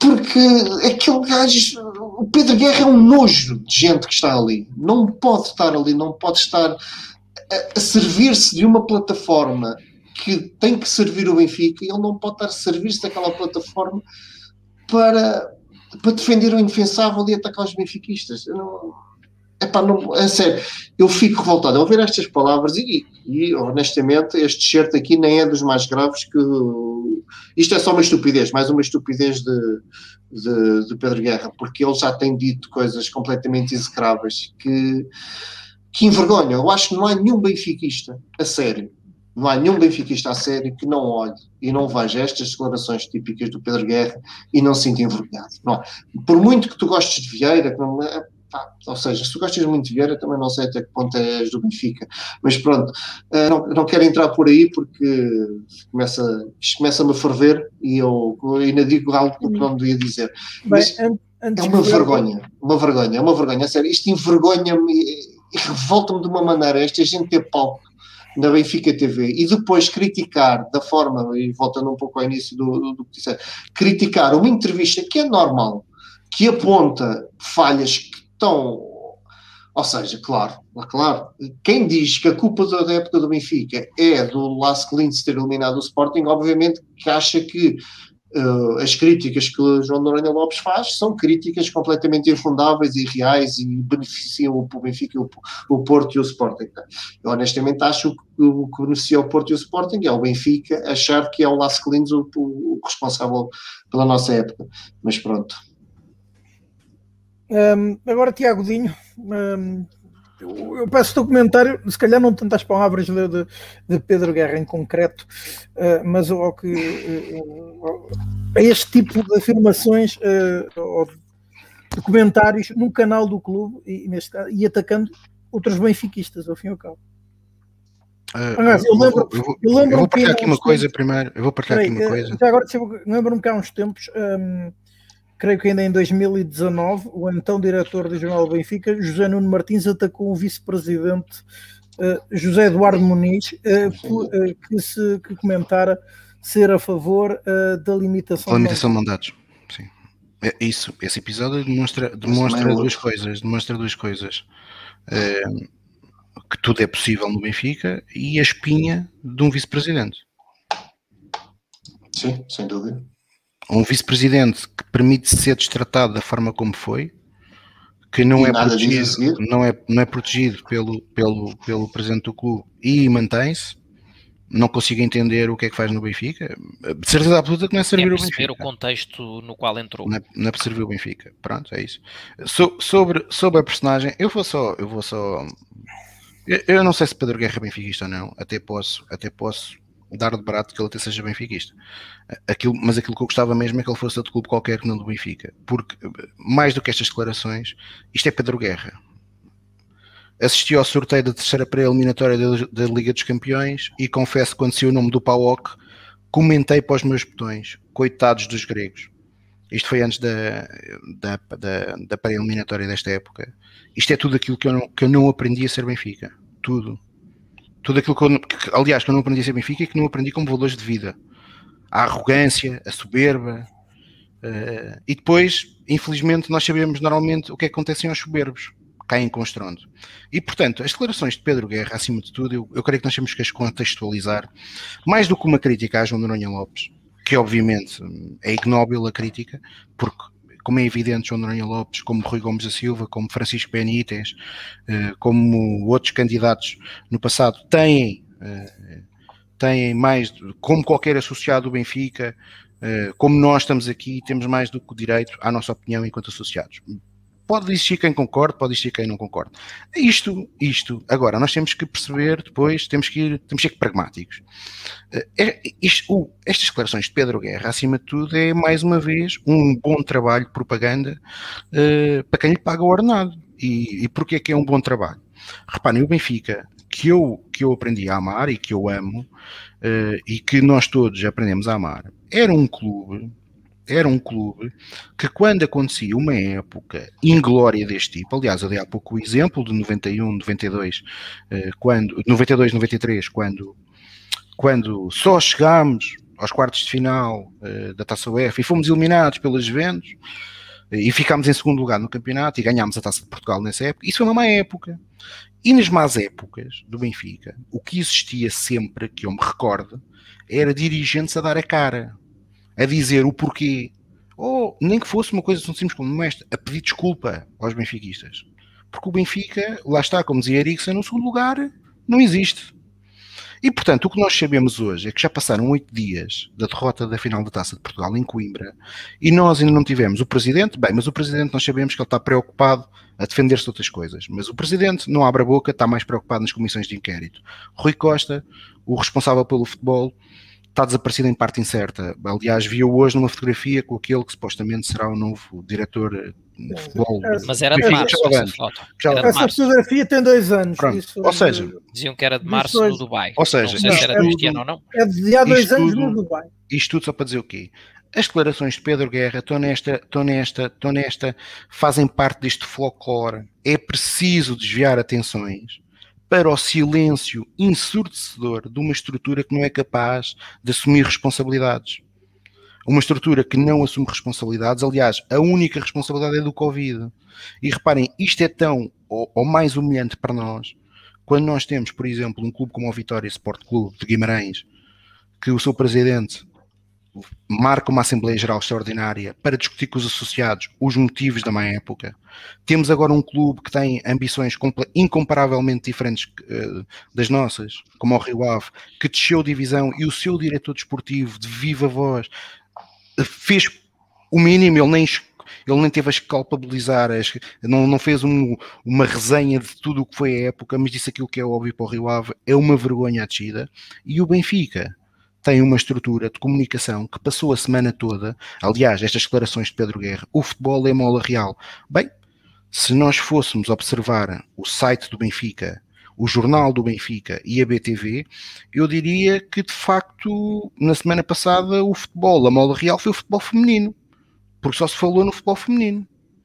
Na conquista do campeonato, nas declarações das atletas, e que nós já falamos aqui, espetacular vitória, mas, e e eu sou, creio eu, insuspeito para quem me está a ouvir e quem me conhece, eu adoro modalidades. O Benfica pode ganhar todas as modalidades de pavilhão e todas as competições, que eu sei que se o Benfica não for campeão nacional de futebol, é uma má época. Portanto, não há aqui paninhos quentes. Mas a semana toda que passou foi o futebol parece que deixou de existir no clube.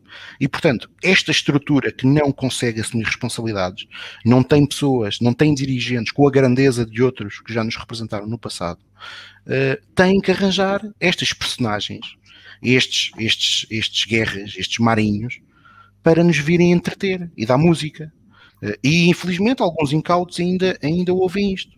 E portanto é isto, as declarações de Pedro Guerra serviram este propósito, desviar atenções. Nós estamos, volto a repetir, isto é que é o essencial da mensagem, há oito dias, sem nenhum responsável do clube assumir o que é que se passou de errado esta época.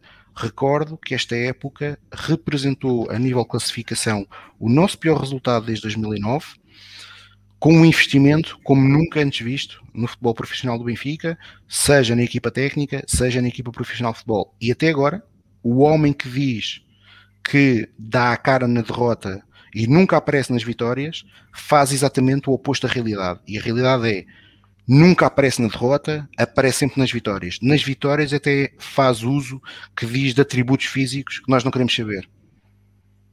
Ora, um, antes de dar então, um, passar a palavra ao, ao Carlos Fradiano para comentar isto, uh, vai ser ele a comentar as declarações, uh, então o, neste caso o voto uh, em baixo para de João Governo, que decidiu então brindar a BTV com estas, um, com o seu, neste caso, ponto negativo durante o programa Trio de Ataque emitido, como habitualmente, aos domingos na RTP. Depois, o... Depois, o meu fundo é um bocadinho mais complicado. Uh, o meu fundo uh, vai uh, para a BTV por uma razão particular que tem a ver com isto. Eu sou, não é surpresa, suponho eu, ao fim destes anos todos, adepto do Benfica e sou assinante da BTV. Ah, tenho neste momento sérias dúvidas relativamente à eficácia da BTV como instrumento de propaganda. Gosto muito de ver as transmissões do Benfica, tenho lá amigos a trabalhar, mas esta semana fui confrontado com uma coisa que eu acho que é inaceitável. Porque uh, um candidato que eu sublinho, não apoiei, porque não apoiei nenhum nas últimas eleições presidenciais do Benfica, um candidato que teve o voto de um em cada quatro dos benfiquistas, teve a decência e a hombridade de esperar pelo fim da época para dar uma entrevista de fundo em que contestou uh, a gestão do atual presidente do Benfica. Estou a falar de João Noronha Lopes. A entrevista saiu, melhor ou pior, João Noronha Lopes manifestou as suas, as suas opiniões. Aquilo que eu não admito, aquilo que eu não admito num canal do clube é que haja um assalariado que se sente e que é despropósito, ainda por cima, num espaço noticioso, ou supostamente noticioso, e que ponha em causa, dizendo, entre outras, entre outras pérolas, que a entrevista de João Noronha Lopes é uma maneira de dar trunfos ao adversário. Aquilo que eu, que eu pergunto é: isto faz-se ao serviço de quem? E isto faz-se a mando de quem? e começo definitivamente a estar cansado de ver uh, pessoas mais papistas que o Papa, esbirros, porque não passam disso, e não me esqueço que, que, que há pessoas absolutamente decentes e louváveis nos painéis de comentário da BTV, mas também há pessoas que hoje, e vou usar uma expressão de que não gosto, mas que hoje são mais vieiristas do que Luís Filipe Vieira. Uma delas, cujo nome obviamente não vou revelar, telefonou-me a mim há uns anos porque era preciso derrubar Luís Filipe Vieira e ele tinha o candidato ideal para se candidatar à presidência do Benfica. Deixa-me só acabar para os meus amigos das redes sociais que me brindam todas as semanas. Não, não estou à procura de taxa nenhum no Benfica. Não, uh, não dependo do Benfica para fazer a minha vida. Portanto, é a opinião uh, limpa de um adepto. Marta, estou em fundo. Carlos, que comentário te merecem estas palavras? Já agora também tudo aquilo que tanto o Pedro como o Tiago tinham dito e também as próprias palavras de, de, de Pedro Guerra. Não, eu vou, vou começar pelo ou, princípio. Ou uh, princípio. Antes de mais, uh, eu, uh, para, para destoar do resto do painel, eu estou de acordo com Pedro Guerra. Efetivamente, o futebol é a mola real impulsionadora do clube. Agora olha-se para esta época e chega-se facilmente à conclusão que a mola está estragada, não é? está partida, não, não funciona. E, portanto, e é aí que termina a minha concordância uh, com Pedro Guerra. Uh, acho, que, acho que ele fazer o destaque uh, de, da importância do, do, futebol profissional no, no clube é de todo, é da mais elementar justiça. Um, o que me faz confusão é que eventualmente ninguém na, na estrutura, chamemos assim, perceba o que é que quer dizer em termos de impacto quando uh, o, o, a tal mola impulsionadora do clube, uh, depois, e como o Tiago disse muito bem, do maior investimento da história em termos de jogadores e em termos de treinador, um, nos produz os resultados que produziu. O que nos leva depois então à segunda parte e, à, e às declarações de João Goberno. Há um, há um há um sentimento uh, normalmente enraizado uh, de incómodo entre os mais uh, acérrimos defensores do, da, da, estrutura atual, sempre que se faz algum tipo de crítica ou sempre que se abre a porta a qualquer tipo de debate. Um, que é uma coisa que eu não percebo porque acho que, uh, e agora, agora uh, as, as, recentes eleições, por exemplo, uh, até foram demonstrativas disso, quando dois dos movimentos que iam a votos decidiram concertar esforços, aproveitando as, mutuamente a reciprocidade das suas ideias e o que cada um de melhor tinha para dar. Portanto, sempre, sempre eu cresci num ambiente até familiar em que do, do consenso e da diferença de opinião é que nasce, nasce a luz e nascem a as, as grandes conquistas do, dos grupos, um, e o Benfica, goste ou não, não é um grupo de um, é um grupo. E, portanto, é um, sendo um grupo uh, que, que, deveria abarcar pluralidade, uh, deveria perceber que há sempre vantagem em beber uh, as mais-valias de todas as latitudes, sejam elas quais forem que, que se apresentem, e, portanto, deveria haver espaço ao debate. não é a crítica gratuita, não é o bota baixismo, porque não é por aí, mas quando, quando há uma crítica, na minha ótica, oportuna no timing. Um, acho que o mínimo que se deveria fazer era uh, um, tempo, um espaço de reflexão sobre o que é dito, uh, comparar o que é dito com aquilo que efetivamente se passou em termos desportivos da, do que foi o desempenho da real mola impulsionadora do clube, continuando a parafrasear Pedro Guerra, uh, e portanto, qualquer postura que seja no sentido, e já se passou isso durante as eleições, qualquer postura que seja no sentido de desde que seja para opinar em algo diferente daquilo que certas, certa, certas forças de, de poder acham, é para silenciar. Portanto, nunca há espaço para uma opinião diferente. Uh, recordo que em tempos não muito longínquos, já todos nós éramos, éramos vivos e, e seguramente já não éramos crianças. Um, quando havia eleições no Benfica, uh, até há uma capa do, do jornal Benfica uh, do salvo de umas eleições ainda com Fernando Martins, em que é para, ou com João Santos, não, não confesso, não tenho a certeza, mas em questão os três candidatos que iam a votos na primeira, na primeira página do jornal, nessa altura não havia BTV, mas uh, seria expectável que uh, num órgão uh, de, de, o órgão de televisão oficial do clube, houvesse espaço, quanto mais não fosse até em termos de, de espaço noticioso, dado que foi, foi nesse contexto que, que Pedro Guerra falou, um, haver espaço para uh, escutar e auscultar todos os quadrantes benfiquistas que, moderadamente, com, com, com elevação e educação e usando os canais próprios, se fizessem ouvir.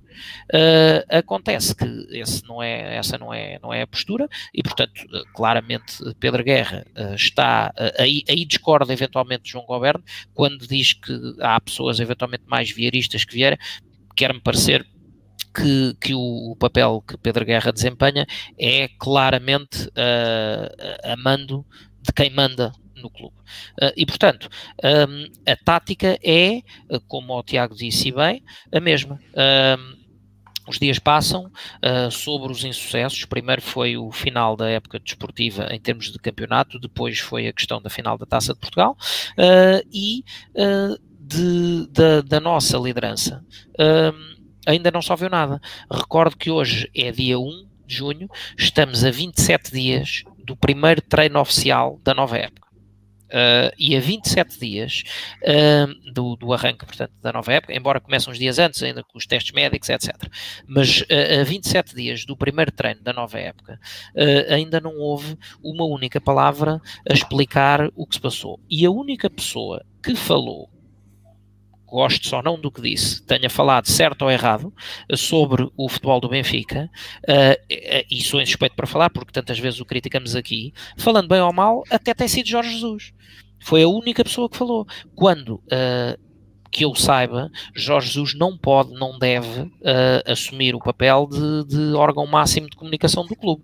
Existe uma estrutura na qual ele está inserido, gosto ou não da, da opção, está inserido, uh, uma estrutura de comando hierárquica à qual ele responde, uh, e portanto deveria, uma vez terminada a época desportiva sob a qual ele tem, obviamente, as suas responsabilidades como, como treinador principal, um, deveria ser a estrutura a fazer um ponto de situação. Até porque, como já disse aqui há um ou dois programas, esta época é tudo menos uma época para esquecer. Esta época é uma época para lembrar, para lembrar muito bem, porque uh, se há épocas difíceis, e se já tivemos uma época pior da nossa história em que ficámos em sexto, um, ehm, no binómio resultados versus investimento, esta época, na minha humilde opinião, é a pior de sempre porque nunca tinha havido uh, o, este grau de investimento. E, e pelo menos uh, da, daquilo que é a minha cultura de exigência uh, como adepto e até na, na minha vida, quando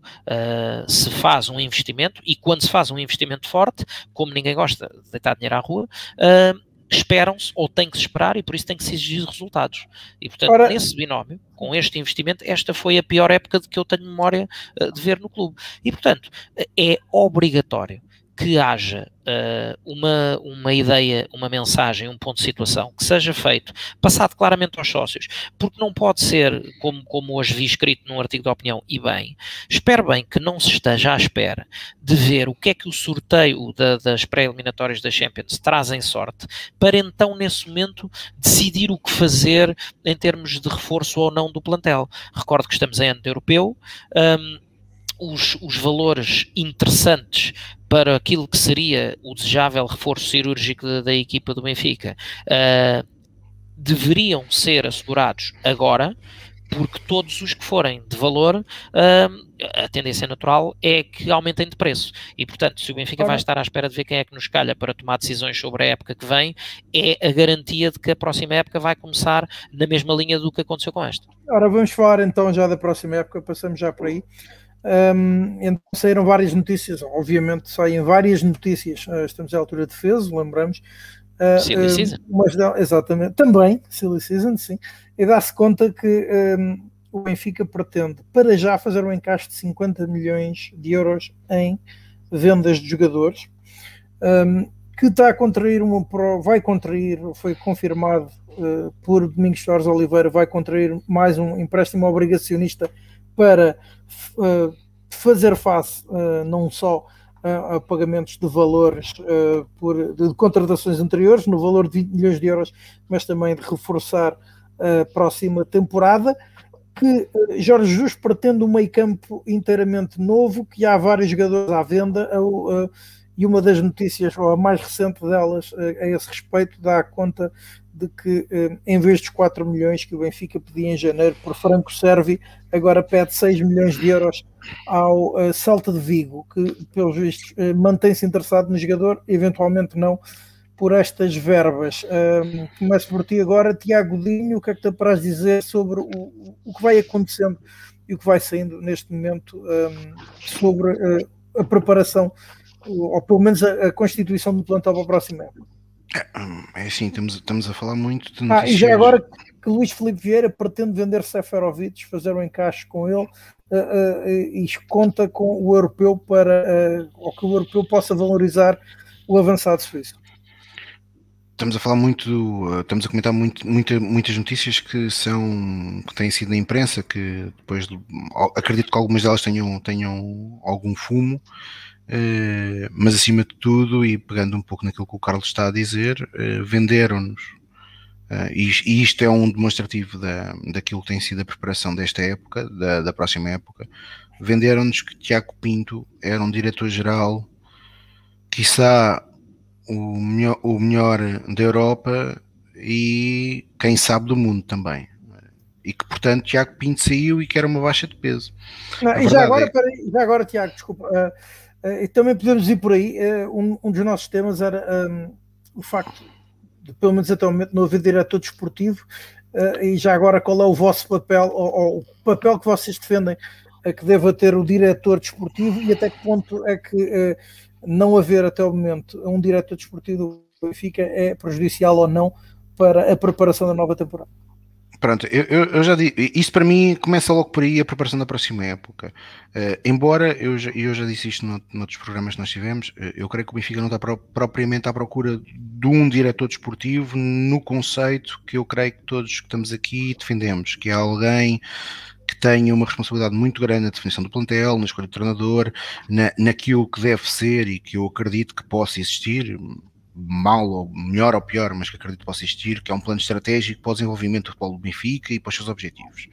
Eu creio que o Benfica está mais à procura de alguém que seja um diretor-geral, que tenha uma grande responsabilidade de fazer elo de ligação com a equipa técnica, com os jogadores e depois também com a estrutura uh, envolvente, neste caso a SAD. Uh, mas é este o papel uh, que eu vejo mais que Tiago Pinto fazia, aliás, em linha com aquilo que António Carraça fez na altura com Jorge Jesus, que nós percebemos que tinha uma péssima relação, que levaram à saída de António Carraça do Benfica, e que depois foi feito de forma brilhante, e todos, todos os, os que se relacionaram uh, com o Lourenço Pereira Coelho sempre disseram uh, muitíssimo bem dele, não foi, por, não foi por acaso, se calhar, embora não tenha sido ele o único fator, mas o Benfica em quatro anos, com o Lourenço Pereira Coelho, com treinadores diferentes, o Benfica foi tetracampeão, o Lourenço supostamente se quis afastar por motivos pessoais, eh, pelo menos a informação que eu tenho. Eh, continuou a trabalhar na sala do Benfica, mas afastou-se eh, da responsabilidade que tinha, que tinha na equipa profissional. E eh, Tiago Pinto, que entrou no clube como assessor eh, do presidente, que às duas por três já não era assessor do presidente, mas supostamente já era o diretor-geral das modalidades. Aliás, foi assim. Nós sabemos que, que Tiago Pinto era o diretor-geral das modalidades quando Tiago Pinto passou para o futebol e aí a propaganda fez, fez, um, fez um brilharete para dourar a pílula ao, ao, ao CV de Tiago Pinto. A verdade é que Tiago Pinto foi, foi, foi para, para o futebol. A nível desportivo, aquilo que que eu posso dizer Tiago Pinto, eu não, eu não posso avaliar o trabalho de Tiago Pinto dos bastidores, só posso avaliar aquilo que são os resultados de equipa e aquilo que é público. Uh, aquilo que é público, eu creio que Tiago Pinto não foi lá uma grande mais-valia. Por exemplo, eu recordo-me bem que Tiago Pinto no ano passado conseguiu vou, a estupidez de ser expulso uh, no tempo de compensação da Taça de Portugal, quando o Benfica estava a dar o tudo por tudo para ainda tentar chegar à igualdade no jogo e estávamos a jogar com mais um e portanto Tiago Pinto foi expulso. Mas a verdade é que a estrutura vendeu-nos e, e, que Tiago Pinto tinha sido uma baixa de relevo. E chegamos a, a esta altura, eh, ainda não existe ninguém para esse lugar. E depois o Benfica tem esta forma de comunicar um bocadinho peculiar, que é desmente nomes e depois outros não desmente. E quando nós desmentimos nomes e depois não desmentimos outros.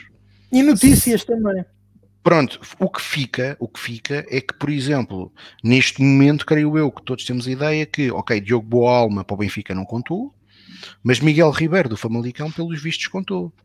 E portanto, se Miguel Ribeiro contou e afinal recusou o Benfica, Uh, portanto, já vamos estar a falar de uma segunda escolha uh, no Benfica.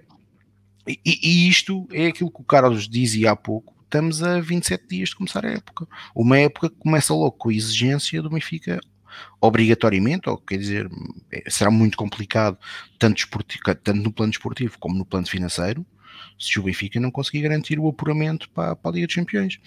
E, e todo, todo, toda a preparação de, do plantel um, profissional, de facto, custa a entender quando esta estrutura não está montada e não está oleada. Mas isto é algo no Benfica que eu acabo por, por, por, por, não me surpreender, porque o caso de Rui Costa, Rui Costa quando deixou de ser jogador, eh, e eu já o disse isto aqui várias vezes, eu achei mesmo que Rui Costa podia ter aquele papel, aquele papel de o verdadeiro diretor desportivo, algo que eu achava que faltava ao Benfica, e que Rui Costa poderia ter esse perfil, um grande jogador, Benfica, alguém que tinha ainda por cima pela sua carreira tido uma projeção internacional bastante grande, eh, e que portanto teria a capacidade de alguém que percebe futebol, inegavelmente, eh, e que portanto fazia sentido ter uma pessoa com aquele perfil. Rui Costa a meu ver, pelo menos na escolha de atletas e de jogadores, aquelas duas primeiras épocas que faz são fortes. Obviamente que, por exemplo, no primeiro ano de Kike Flores, os resultados ficaram aquém daquilo que estávamos à espera, mas a escolha dos jogadores, tendo o dedo de, de Rui Costa, foram evidentemente uh, felizes. Damos o exemplo que na primeira época veio Pablo Aymar uh, e pelo que é conhecido, até por pessoas que lidaram perto do, do, processo e que já o assumiram publicamente, as declarações de José Boto a assumir que ele e Rui Costa uh, todas as semanas estavam à espera de uma derrota do Saragossa para o Saragossa descer, para o Benfica ter uma, ser mais fácil a contratação de Pablo Aymar, são demonstrativas disso mesmo, dessa, dessa vontade de perceber e de projetar o Benfica com um tipo e com um quadro de jogadores que à época não eram assim tão comuns quanto isso. Uh, e portanto, a partir do. E, e isso... agora também não. Já agora. Já Sim, agora também não. Agora também um não. deles também, que fez, agora, que, que, fez agora dois anos, que infelizmente faleceu, José António Reis. Reis. Exatamente. Uh, e portanto, o Benfica, o Benfica conseguiu projetar isso, e depois há uma altura que o Rui Costa quando, é, quando o Benfica é campeão com o Jorge Jesus, Rui Costa é encostado literalmente e publicamente por Luís Filipe Vieira para a prateleira. E portanto, nós ainda hoje não percebemos bem o que, agora, agora, agora aparentemente isto já está clarificado, Rui Costa é o homem do futebol, mas continua, continuamos a não ter bem a noção de qual é, qual é a autonomia que Rui Costa tem. Aliás, eu já disse aqui noutros programas, eh, para mim é, é algo que eu não consigo compreender, mas no organograma da SAD do Benfica, a formação tem como administrador não o administrador Rui Costa, mas sim o administrador Domingos Soares Oliveira. Bem, Domingos Soares Oliveira hum, não lhe, são-lhe reconhecidos alguns méritos enquanto gestor, eh, mas como, como, como como um homem de formação, creio que ninguém o reconhece aqui. Eh, e isto faz com que os sinais que neste momento, e este para mim é o mais claro, porque é aquele que é palpável, ehm, sobre os outros, há coisas que eu espero não acreditar, e portanto, o caso é a notícia que vinha hoje, para mim é, é inacreditável se o Benfica tiver a contar com Vinícius para a Liga dos Campeões, mas tiver a pensar vender o jogador porque, quer dizer, é que nem um jogador vai estar a 100%, não é? O jogador sabe se está, está a ser vendido, vai, no, vai querer a não se lesionar. Portanto, é impensável estar. Se isso for verdade, se está, uma coisa é dizerem-me assim: Vinícius vai ser reintegrado no plantel do Benfica. Ah, isso assim, até pessoalmente achava que era uma boa medida. Agora, se alguém acredita mesmo no, plantel, no na estrutura do clube que vamos trazer Vinícius para disputar a Liga dos Campeões, é pá, eu acho que isto Bem, já, o já chega. O Tottenham não, o Tottenham não, não é? vai acionar, portanto ele tinha de voltar de qualquer maneira. Não, o, o Rui, certo, ele Sim, tinha de voltar de qualquer maneira. Mas, mas a ideia coisa... é ele voltar e ficar ou voltar só para, para nos dar Pronto, o, é. o nós, estamos, nós estamos a comentar um boato e eu disse que não queria comentar boatos, mas.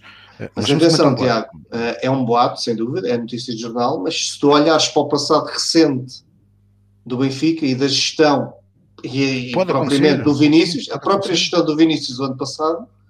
Faz com que este boato não seja inverosímil, não é? Sim, Portanto, sim, não, não é, não é, mas. Claro, Sim, é verdade, mas, oh, oh, Carmo, mas eu aqui estou a comentar aquilo que é aquilo, o meu ponto claro. de vista, não é? Para mim é, claro, claro. Para mim é completamente Bem, surreal.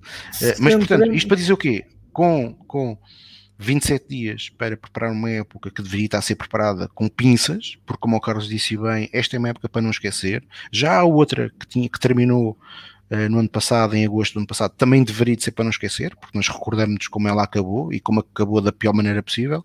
Portanto, depois de duas épocas destas, ainda estarmos aqui uh, claramente com muitas pontas soltas, quando vamos ter que preparar uma Liga dos Campeões e quando lá está, nem, nem o fechar desta nem o fechar desta ainda foi feito, e o fechar desta era alguém assumir as responsabilidades. e também não foi nem feito isso foi feito. Que isso não foi feito? Não, o da anterior foi feito com, com, o regresso do homem que ia nos para jogar mais com o triplo e que ia arrasar. Arrasou foi connosco. Uh, mas pronto, enfim. Uh, portanto, acho que os sinais são de facto, aos dias de hoje, preocupantes para aquilo que é o futuro a curto prazo do Benfica uh, desportivamente. Pode ser que corra bem, espero que corra bem. Eu recordo-me, e acabo agora, eu recordo-me de como é que foi gerido o caso Cardoso. Em 2014, o caso Cardoso foi gerido de uma forma uh, um pouco também surreal, que foi Cardoso não pediu desculpas, ninguém na estrutura disse que não se passava nada, entretanto Cardoso foi de férias e quando o Cardoso regressou, afinal o Cardoso estava castigado. E tu há pouco falaste no caso do Sérvio, eu não sei se é verdade se o Benfica está a pedir mais ou muito, mas quer dizer, parece-me que uh, eu se estivesse no lugar do Celta de Vigo, se percebo que o jogador em janeiro não foi contratado, ok, até porque estava jogando no Benfica por 4 milhões, mas agora que não joga, o Benfica está a pedir mais, eh, não me faz muito sentido, não é? E o caso do Cardoso, na altura, também se passou isto, quer dizer, o Benfica não castigou Cardoso, depois Cardoso regressa de férias e supostamente está castigado. E o Benfica supostamente andava a tentar vender o jogador. Eh, claro que quando nós tentamos vender um Ferrari, que toda a gente sabe que a gente quer vender, eh, ninguém vai oferecer mundos e fundos, não é? Eh, mas nessa época, nessa época acabou, embora essa má preparação dessa, dessa época, embora tivéssemos aparados para a Champions, tudo correu bem. No, no, fim, eu neste ano tenho sérias dúvidas que isso possa, possa suceder exatamente igual, até porque o nível Pedro, do plantel de 13, 14 não é o deste. Pedro, a, a tua opinião sobre, sobre isto tudo, começando então pelo ou da atual inexistência de um diretor desportivo a 27 dias do início Sim, uh, da é, próxima é muito, temporada. Foi muito bem lembrado por parte do, do, do, Tiago essa questão de faltarem 27 dias e não termos diretor desportivo. Fica, fica a dúvida de, ou seja, contratamos agora o diretor desportivo nas próximas semanas, ele tem 20 dias para preparar a, a época, não, não faz sentido. Um, a minha opinião sobre o diretor desportivo uh, é assim, ou para mim, o diretor desportivo tem que ser alguém que perceba muito de futebol e tenha poder de decisão sobre as contratações a, a, e dispensas a efetuar no plantel. Eu não quero que um diretor de, desportivo imponha uh, jogadores ao treinador, mas quero que um diretor desportivo faça ver ao treinador que não faz sentido irmos buscar um Gilberto quando temos soluções internas que tão boas e mais baratas do que, do, do, do, do que este jogador. Portanto, é, é aqui que eu quero que exista um alguém. por 18 milhões. Ou um Pedrinho por 18 milhões que depois não joga. É, portanto, tem que haver alguém com poder para dizer não, isto não faz sentido irmos buscar porque temos estas opções. Se, vamos se precisamos de alguém nesta posição, então vamos apostar forte para ser titular, etc, etc. Uh, e eu acho que o Benfica não tem tido esse tipo de, de diretor desportivo. O Tiago Pinto, para mim, foi exatamente aquilo que o Tiago falou, que era um elemento de ligação entre o plantel e, e o e Vieira. Uh, dizem nos corredores que era alguém que, diz, para dizer as palavras certas, era um chip daquilo que se passava no, no, dos jogadores junto do, do presidente. Portanto, isto não nos interessa para nada ter lá. Isto sim é mais um tacho que lá está, ou ocupar espaço no, no Benfica, que não, não faz falta nenhuma. Se queremos um diretor desportivo a sério, uh, tem que ser alguém muito competente e com poder de decisão.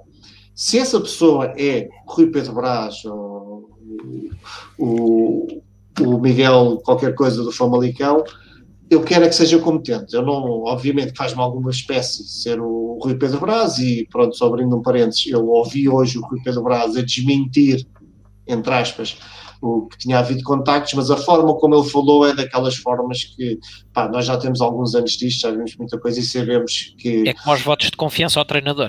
Exato. Ou ele está a fazer um grande bluff de, para as pessoas pensarem nisso, pá, ok, pode ser, mas não todo o discurso dele, toda a forma dele falar, parece que há ali qualquer coisa. Se vai acabar por acontecer ou não, veremos. Eu não vou julgar antes, admito que me faz alguma espécie, não vejo nada de especial no Rui Pedro Brás para, para assumir aquele cargo, mas ele pode lá chegar e fazer um belo trabalho. Portanto, sou, falarei no fim, quando ele lá estiver, analisarei o trabalho dele em concreto. Admito que nesta fase faz-me alguma espécie ser ele uma das, uma das possibilidades.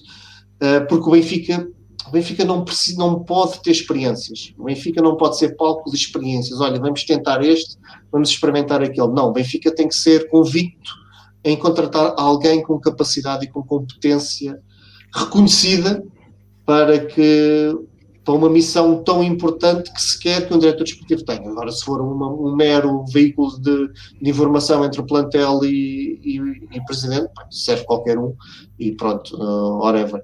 Uh, sobre tudo o resto de, dos jogadores que vêm da preparação da época, lá está, estamos a 27 dias que passam um instante e pelo meio vamos ter um europeu e há muita indefinição no Benfica. E eu vejo uma coisa que tem sido também prática no, ao longo dos anos no, no, Benfica e acaba por não correr tanto, não corre tão bem assim a nosso favor que, que permita continuar com esta tática, que é Luís Filipe Vieira estica ao máximo um, o valor dos jogadores. E o Servi é um, é um, é um excelente exemplo de que valia 4 milhões em janeiro, agora não vale 7 ou 8. Não vale, não vale. Não, temos que admitir que não vale e quer dizer, ou, ou estamos a falar de negociadores implacáveis e do lado lá, malta que percebe muito pouco futebol, para ir contratar um jogador que pouco ou nada jogou e que valorizou 4 ou 7, 3 ou 4 milhões de euros. Não faz sentido. Portanto, o Benfica, eu vi uma, uma notícia do, que o Benfica estava a, a querer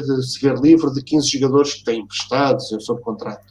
Portanto, uh, nós não podemos querer uh, nestes 15 jogadores, ganhar 150 milhões de euros, porque sabemos que não vai acontecer. Se nos queremos ver livres deles, encaixar algum dinheiro, livrarmos da massa salarial, temos que vender a preços. Eh, se há alguém interessado, temos que conseguir alguma coisa. Não vamos agora, se alguém está interessado em comprar o Sérvio por 4, 4 milhões, não vamos pedir 10. Quer dizer, podemos, podemos ali discutir 5 ou 6 e tentar um meio termo, porque senão não vendemos. E, e, e, o Sérvio não vai ao europeu para se poder valorizar como o Seferovic, que se tudo correr bem há de se valorizar e, e mostrar, marcar um golito ou dois no europeu era uma maravilha e conseguirmos com isso uh, vender e atingir os tais 50 milhões que não me chocam. Não acho que seja muito difícil ao Benfica atingir 50 milhões com, com os jogadores que estão em cima da mesa para serem vendidos.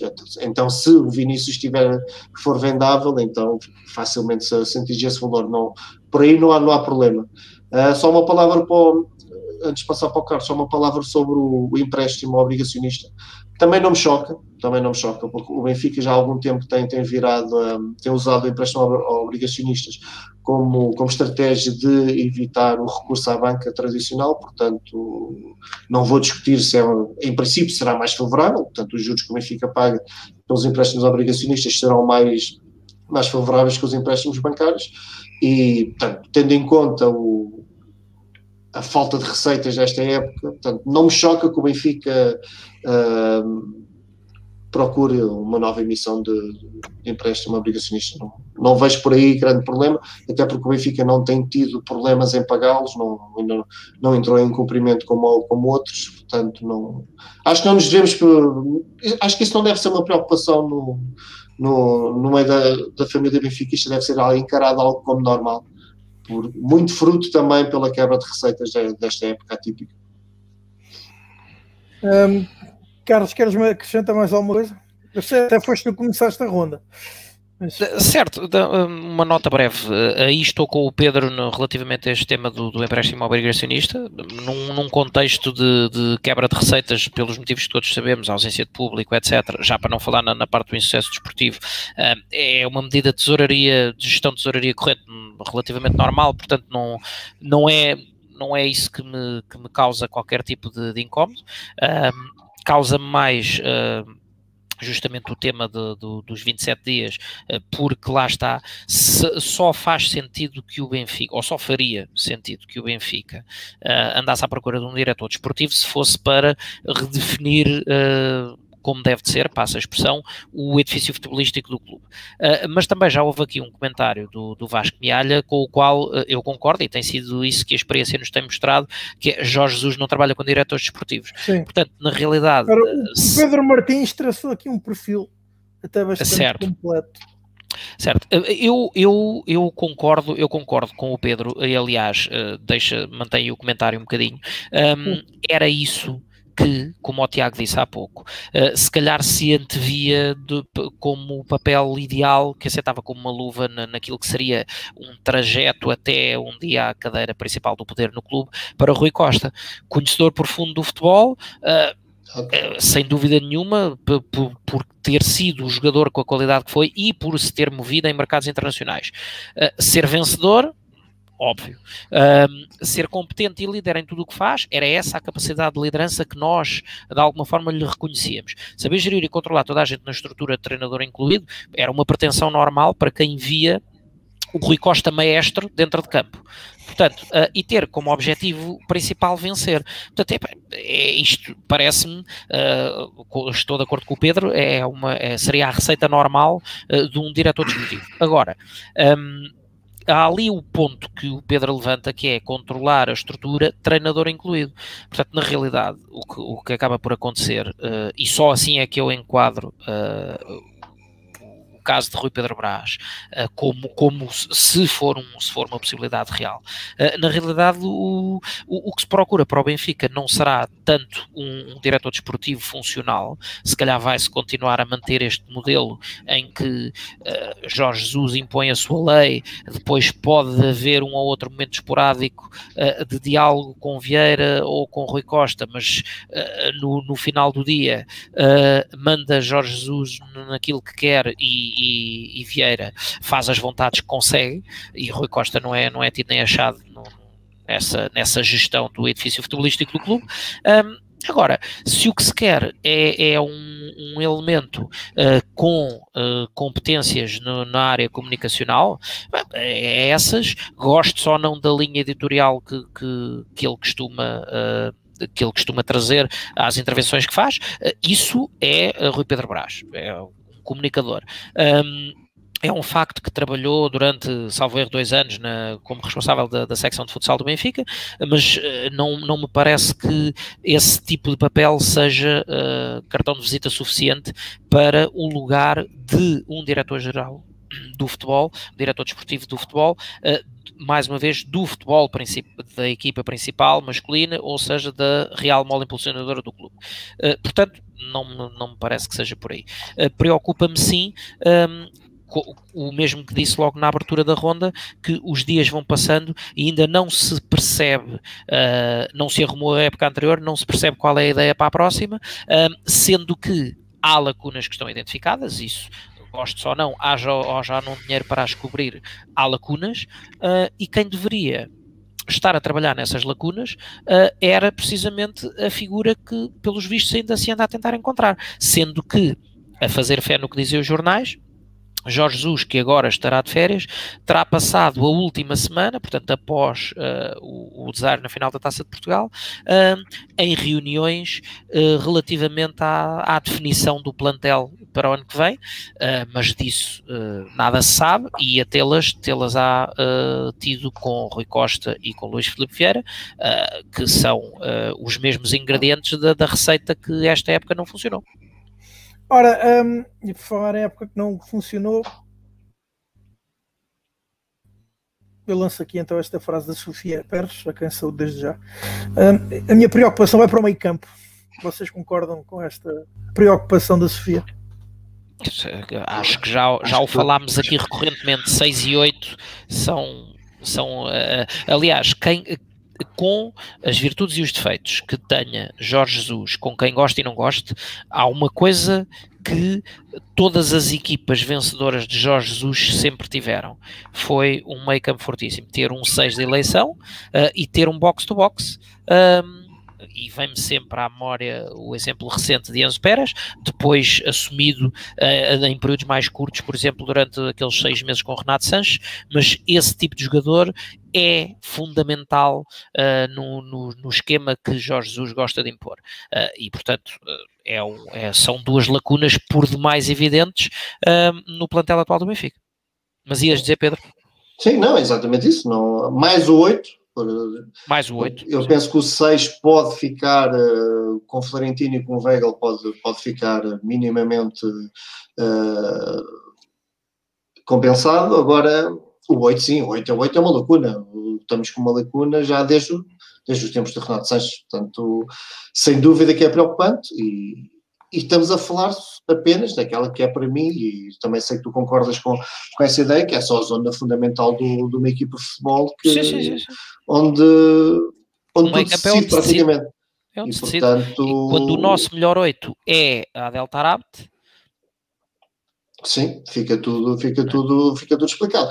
Nós precisamos, eu, eu repito, eh, uma ideia que tenho, acho que o Benfica vai, vai investir bem na, na contratação de um ou dois jogadores para essa posição, seja para seis ou para oito, mas penso que vamos investir forte num oito, tenho essa convicção e pronto, só resta esperar que, que se acerte, que se acerte, que se gaste dinheiro, que não seja como um Pedrinho, que gastemos 18 milhões, porque 18 milhões dá para comprar um belo oito. Uh, agora estamos a comprar um Alba por 18 milhões para não jogar Dava para é, isso, eu espero que as tuas fontes estejam certas, essa do. Não, não, não tenho. É, é, convicção, é convicção. É, okay. é de Dava sentir... para comprar um pote, ainda se prava. Sim, é, portanto, fala-se muito no Almusrati, que, pá, que é um jogador é interessante, mas não, não sei se, se é tanto 8, se não será mais um 6. E lá está, mas se uma coisa se o Weigl sair ou, ah, se e os negócios com o Salvador têm sido aquilo que se sabe, não é? Estou com o Bruno Fonseca. Uh, sim, feitos no 8 nós temos sempre com, com a JJ, é sempre muito complicado. JJ e Vieira é uma dupla terrível. Uh, portanto, é assim, tu, e tu há bocado disseste uma coisa que lá está que na ausência de diretor desportivo faz todo sentido, faz todo o sentido que Jorge Jesus discuta a nova época com o Rui Costa e com o Vieira. Portanto, por muito que nos custe, é? por muito que nós, ah, que nós quiséssemos que houvesse mudanças, não havendo mudanças, portanto, é, é normal que haja essa essas reuniões. Uh, pessoalmente, até acho que o Jesus nem, nem sequer merecia ter ido de férias, já devia estar a trabalhar uh, afincadamente, todos eles, para, na nova época, mas porque lá está, tu, tu puseste o calendário no outro dia e está ok que já não vamos começar com a supertaça, mas começamos dois ou três dias depois com, foi com o primeiro, primeiro ato de gestão de Jorge Jesus, foi, foi, foi melhorar, preparar, época, o... preparar o agosto. E quer se queira, quer não, lá está, porque temos o Euro, uh, eu sei, que é, eu sei que é fácil falar de cá de fora, que nós não decidimos isso tudo. Eu sei que, se por um lado nós queremos resolver as coisas muito depressa, também há, há, outros clubes que só querem vender depois do euro para os jogadores, uh, para os jogadores se valorizarem. Portanto, há, há toda esta, há esta luta. Uh, pá, mas nós são anos e anos, nós são, tanto, são tantas épocas que nós queremos que ver uma coisa bem feita. Começámos a época com pés, tronco e membros logo de início, logo de, do dia 1, e ao longo destes anos todos isso aconteceu duas ou três vezes, o que é muito curto para as exigências do Benfica, porque nós não, nós não podemos nós não podemos falhar a Champions outra vez, e se e temos que fazer quatro jogos, eu não sei, as pessoas ainda não, não estão mentalizadas para isso, nós vamos fazer quatro jogos, temos que fazer quatro jogos para conseguir entrar na fase de grupos da Champions. E, portanto, se vamos, se já estamos a pensar em fazer, encarar esses quatro jogos com, olha, vamos meter aqui o Vinícius para, para jogar estes quatro jogos, a gente entra nas Champions e vendemos o Vinícius. Portanto, ou seja, tanto o Vinícius serve uh, para entrar na, nas Champions, mas depois já não serve nas Champions, vamos jogar nas Champions com jogadores que não servem, uh, que não são suficientemente bons para o, para o apuramento, mas na fase de grupo já são bons, portanto, é. ou será depois de vender Vinícius que vamos contratar Olha, uma, uma grande máquina? Uma boa, algo que me preocupa também é isto, é que eu acho que sem Odisseias e só com Elton, uh, e não acho que o Elton seja aquilo que nós um, precisa, precisamos. Sim, sim, sim, concordo. Temos, temos aqui algo para resolver que eu acho que não vai ser resolvido. Porque eu acho que vamos com o Elton e fé em Deus. Não, uh, claramente Elton uh, e, e, talvez vamos, vamos ser realistas, Odisseias são guarda-redes suficientes não é nenhum deles é uma daquelas mais-valias que se diga, sim senhor, epá, temos aqui um guarda-redes daqueles uh, que nos deixa seguros sobre o que está por ali a passar. Já não falo de um Oblak, uh, falo de um, de um Ederson, uh, que, que nós sabíamos com o que podíamos contar e sabíamos que era sempre garante de, de defender meia dúzia de golos, vá, digamos assim, uh, por, por cada competição em que entrasse. Um, é um problema, mas ainda assim não me parece o mais urgente dos problemas. Uh, foco claramente que uh, o, a zona central do terreno é o que mais me preocupa, porque é onde se decide o jogo e é onde se faz a condução de onde, onde, se, onde se alimenta depois os Seferovics ou os Darwins desta vida, ou os Rodrigues Pinhos ou o que seja, um, ah, que também são outra preocupação porque um, a nossa frente de ataque está tudo no estaleiro, não é? Uh, ou estão fora ou estão no estaleiro. Portanto, vamos ver o que é que, que, é que ainda virá daí. Uh, pronto, eu acho que se o Odissei sair, se for vendido, eu acredito que vamos contratar alguém. Não, não sei, não acham que o Seguilar sobe ao plantel Acaba principal. Tá, portanto, não, e mesmo que suba, portanto, não, não nos dá apesar das pessoas da, de quem acompanha a equipa B dizer que ele, que ele melhorou bastante, Pronto, não, não sei se dá garantias para. Pedro, mas não se pode ter grandes esperanças de um grande negócio com Odisseias, não é? Porque a última claro. metade da época não jogou, não é? Claro, claro que sim, não, não, não estou a falar em termos financeiros, estou a falar que, pronto, neste momento tínhamos o Elton e o, e o Odisseias, o Odisseias temos que buscar alguém. Uh, pode ser que queiram investir, lá está, mas eu não acredito que, que investam muito. Parece que tivemos aí naquela aquela brincadeira do Buffon poder vir para o Benfica, mas é. parece que isso também já foi já foi, já foi negado. Foi jornais, digo eu. Uh, pronto, mas uh, sim, eu gostava muito que o Benfica contratasse. Eu gostava muito de voltar a ter um daqueles guarda-redes.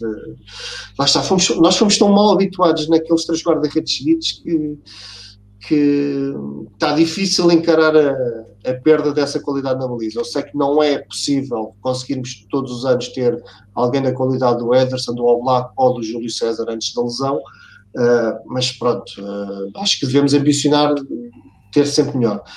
Portanto, uh, é uma preocupação, sim. Sofia, estou com ela né, nesta questão, é uma preocupação, mas não é prioridade a ter que, que gerir recursos financeiros, ou apostava mais no meio campo do que na baliza. Bem, meus senhores, antes de encerrarmos, como é habitual com as modalidades, e porque há, há notícias relativamente recentes, ou neste caso a ausência de notícias, uh, recentes uh, e a 27 dias de se iniciar a nova temporada e, já ter concluído a nossa uh, ato anterior há já alguns dias, o presidente da mesa da Assembleia Geral do Benfica, Rui Pereira, ainda não agendou a Assembleia Geral Extraordinária para a qual já foram reunidas e aceites assinaturas representativas de mais de 10 mil votos, conforme o exigido pelos estatutos do clube, sendo que uma fonte da mesa da Assembleia Geral contactada uh, pela comunicação social disse que a mesa equaciona adiar o agendamento dessa Assembleia Geral, dando como justificação. Até que haja diretor desportivo. É, quase, sim. Uh, Tiago, começo por ti agora um, e também já agora perguntar-te se tens uh, notícias mais recentes a este respeito e, e, se não tens, que comentário te merece?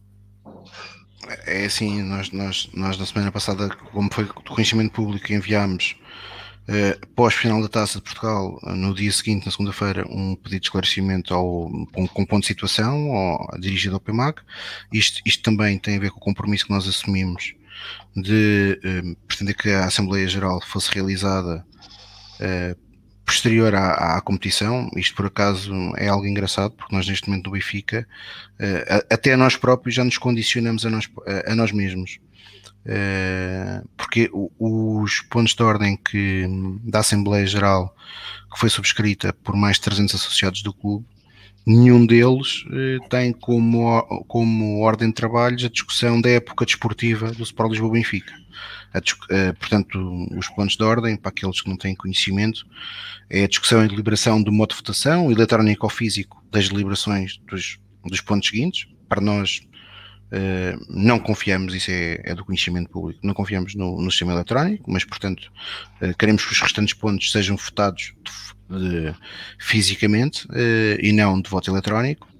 Portanto, este é um, um, dos primeiros pontos da Assembleia Geral. E depois temos a discussão de uma auditoria, da criação de uma comissão de auditoria sobre o processo eleitoral de 2020 e temos a discussão sobre o, sobre o processo de contagem de votos depositados em urna e o quarto ponto, que é um dos pontos para nós mais importantes nesta Assembleia Geral, que é a aprovação um regulamento eleitoral para as futuras eleições do Sport Lisboa Benfica. E, e, portanto, nós, uh, mas apesar disso, nós entregamos, nós entregamos as assinaturas no dia 6 de abril presencialmente numa reunião com o professor Dr. Rui Pereira, nós dissemos logo e assumimos logo que pretendíamos que essa discussão fosse feita no final da época desportiva da equipa profissional de futebol para não sermos acusados de, de algum modo, estarmos a destabilizar. E, portanto, isto, isto só por si tem sua piada porque nós todos nos recordamos do Benfica quando empatava em casa, não tinha estado da luz e tinha centenas de pessoas, milhares de pessoas à espera dos jogadores. Uh, porque lá está, é, não era habitual e portanto como não era habitual nós sentíamos e, todos, e os sócios do Benfica sentiam que os jogadores tinham que sentir esse descontentamento.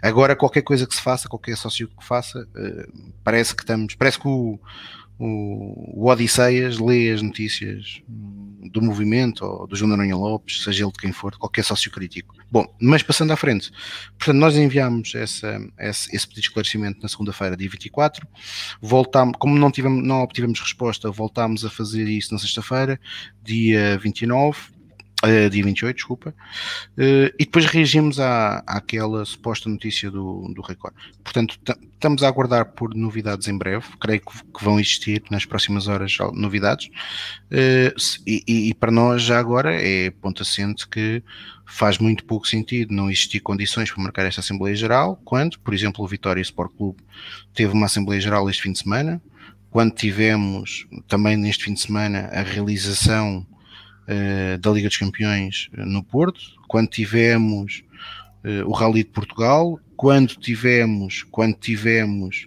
como, como, mesmo hoje já é, já, já foi admitido pela própria DGS, que embora com pedindo que exista bom senso, mas vai ser possível existirem arraiais de São João no Porto, e em Lisboa, pelo que eu sei, a decisão foi uma decisão tomada pela autarquia, não foi, não foi a DGS que assumiu essa decisão. Foi o Medina, portanto, não foi. Portanto, nós, nós acreditamos que existem mais do que condições para, tal e qual como Vitória Sport Clube fez, realizar a Assembleia Geral no estádio do Sport Lisboa Benfica, onde existe mais do que condições para garantir o distanciamento. Já agora, estamos a falar que em média as Assembleias Gerais do Benfica nos últimos quatro anos tiveram, tiveram menos de 1.250 associados. Portanto, eh, no Estádio da Luz, mesmo eh, perspectivando uma excelente moldura humana numa Assembleia Geral, provavelmente não vamos ultrapassar os 5 mil, os 5 mil associados eh, nesta Assembleia. Portanto, o que esperamos é que a Assembleia Geral seja convocada e seja convocada porque lá está, porque também se sempre defendemos Uh, e se acabámos até por ter esse ónus connosco mesmo, porque entregámos isto no dia 6 de Abril, que pretendíamos que a Assembleia Geral fosse realizada uh, no final da época desportiva, e portanto entregámos dia 6 de Abril, a época desportiva acabou no dia 23 de Maio, uh, também agora não queremos ser acusados de criar algum tipo de desestabilização se a Assembleia Geral decorrer no início da época desportiva. Portanto, aquilo que nós pretendemos e, e que esperamos poder uh, rapidamente esclarecer é que a Assembleia Geral possa ser convocada para dia 19, 26 ou no limite, e já é um limite forte, dia 3 de julho. Uh, e, portanto, esperamos que exista bom senso. Uh, a reunião que tivemos com o professor Dr. Rui Pereira revelou que iria existir esse bom senso e espero pelo Benfica que, que seja isso que seja, que seja definido. E, portanto, hum, esperamos que nas próximas semanas já tenhamos uma data e que possamos ter uma Assembleia Geral à Benfica. E o que é, que é uma Assembleia Geral à Benfica? Com muito fervor clubístico, com muito amor ao Benfica, onde se possa discutir este, os temas da ordem de trabalho, não a época desportiva. Esse, esse, esse, a época desportiva ficará de certeza para as Assembleias Gerais, mas os pontos desta ordem de trabalho e que o Benfica, ao fim do dia, saia mais forte. E essa discussão só é possível com uma Assembleia Geral eh, presencial, cumprindo todas as, as normas uh, em vigor das autoridades de saúde uh, e com uh, uma votação que seja consentânea, um método de votação que seja consentâneo com aquilo que seja a vontade dos sócios nessa Assembleia Geral. Pedro Carmo, agora a tua opinião. Não há muito mais a acrescentar. O Tiago falou praticamente tudo o que havia a dizer sobre este tema. É esperar que haja bom senso e, e verdade bom senso e verdade por parte do, dos responsáveis do Benfica, do Presidente da Mesa da Assembleia Geral, porque temos vários exemplos, eu acho que o exemplo do Vitória Guimarães é, é paradigmático no, nesta questão, uh, encerra qualquer tipo de discussão sobre a possibilidade de, de um evento deste ser realizado, portanto se o Vitória Guimarães consegue, não vejo porque o Benfica não, não há de conseguir, não, não haverá nenhuma justificação, até porque quanto mais, mais semana, menos semana que passa, uh, a situação pandémica estará mais controlada, porque haverá cada vez mais pessoas vacinadas e eu, eu sei que não tem nada a ver com o tema que estamos aqui a falar, mas a, a, o processo de vacinação está a correr bem, eh, está a haver muitas vacinas, as pessoas estão a aderir.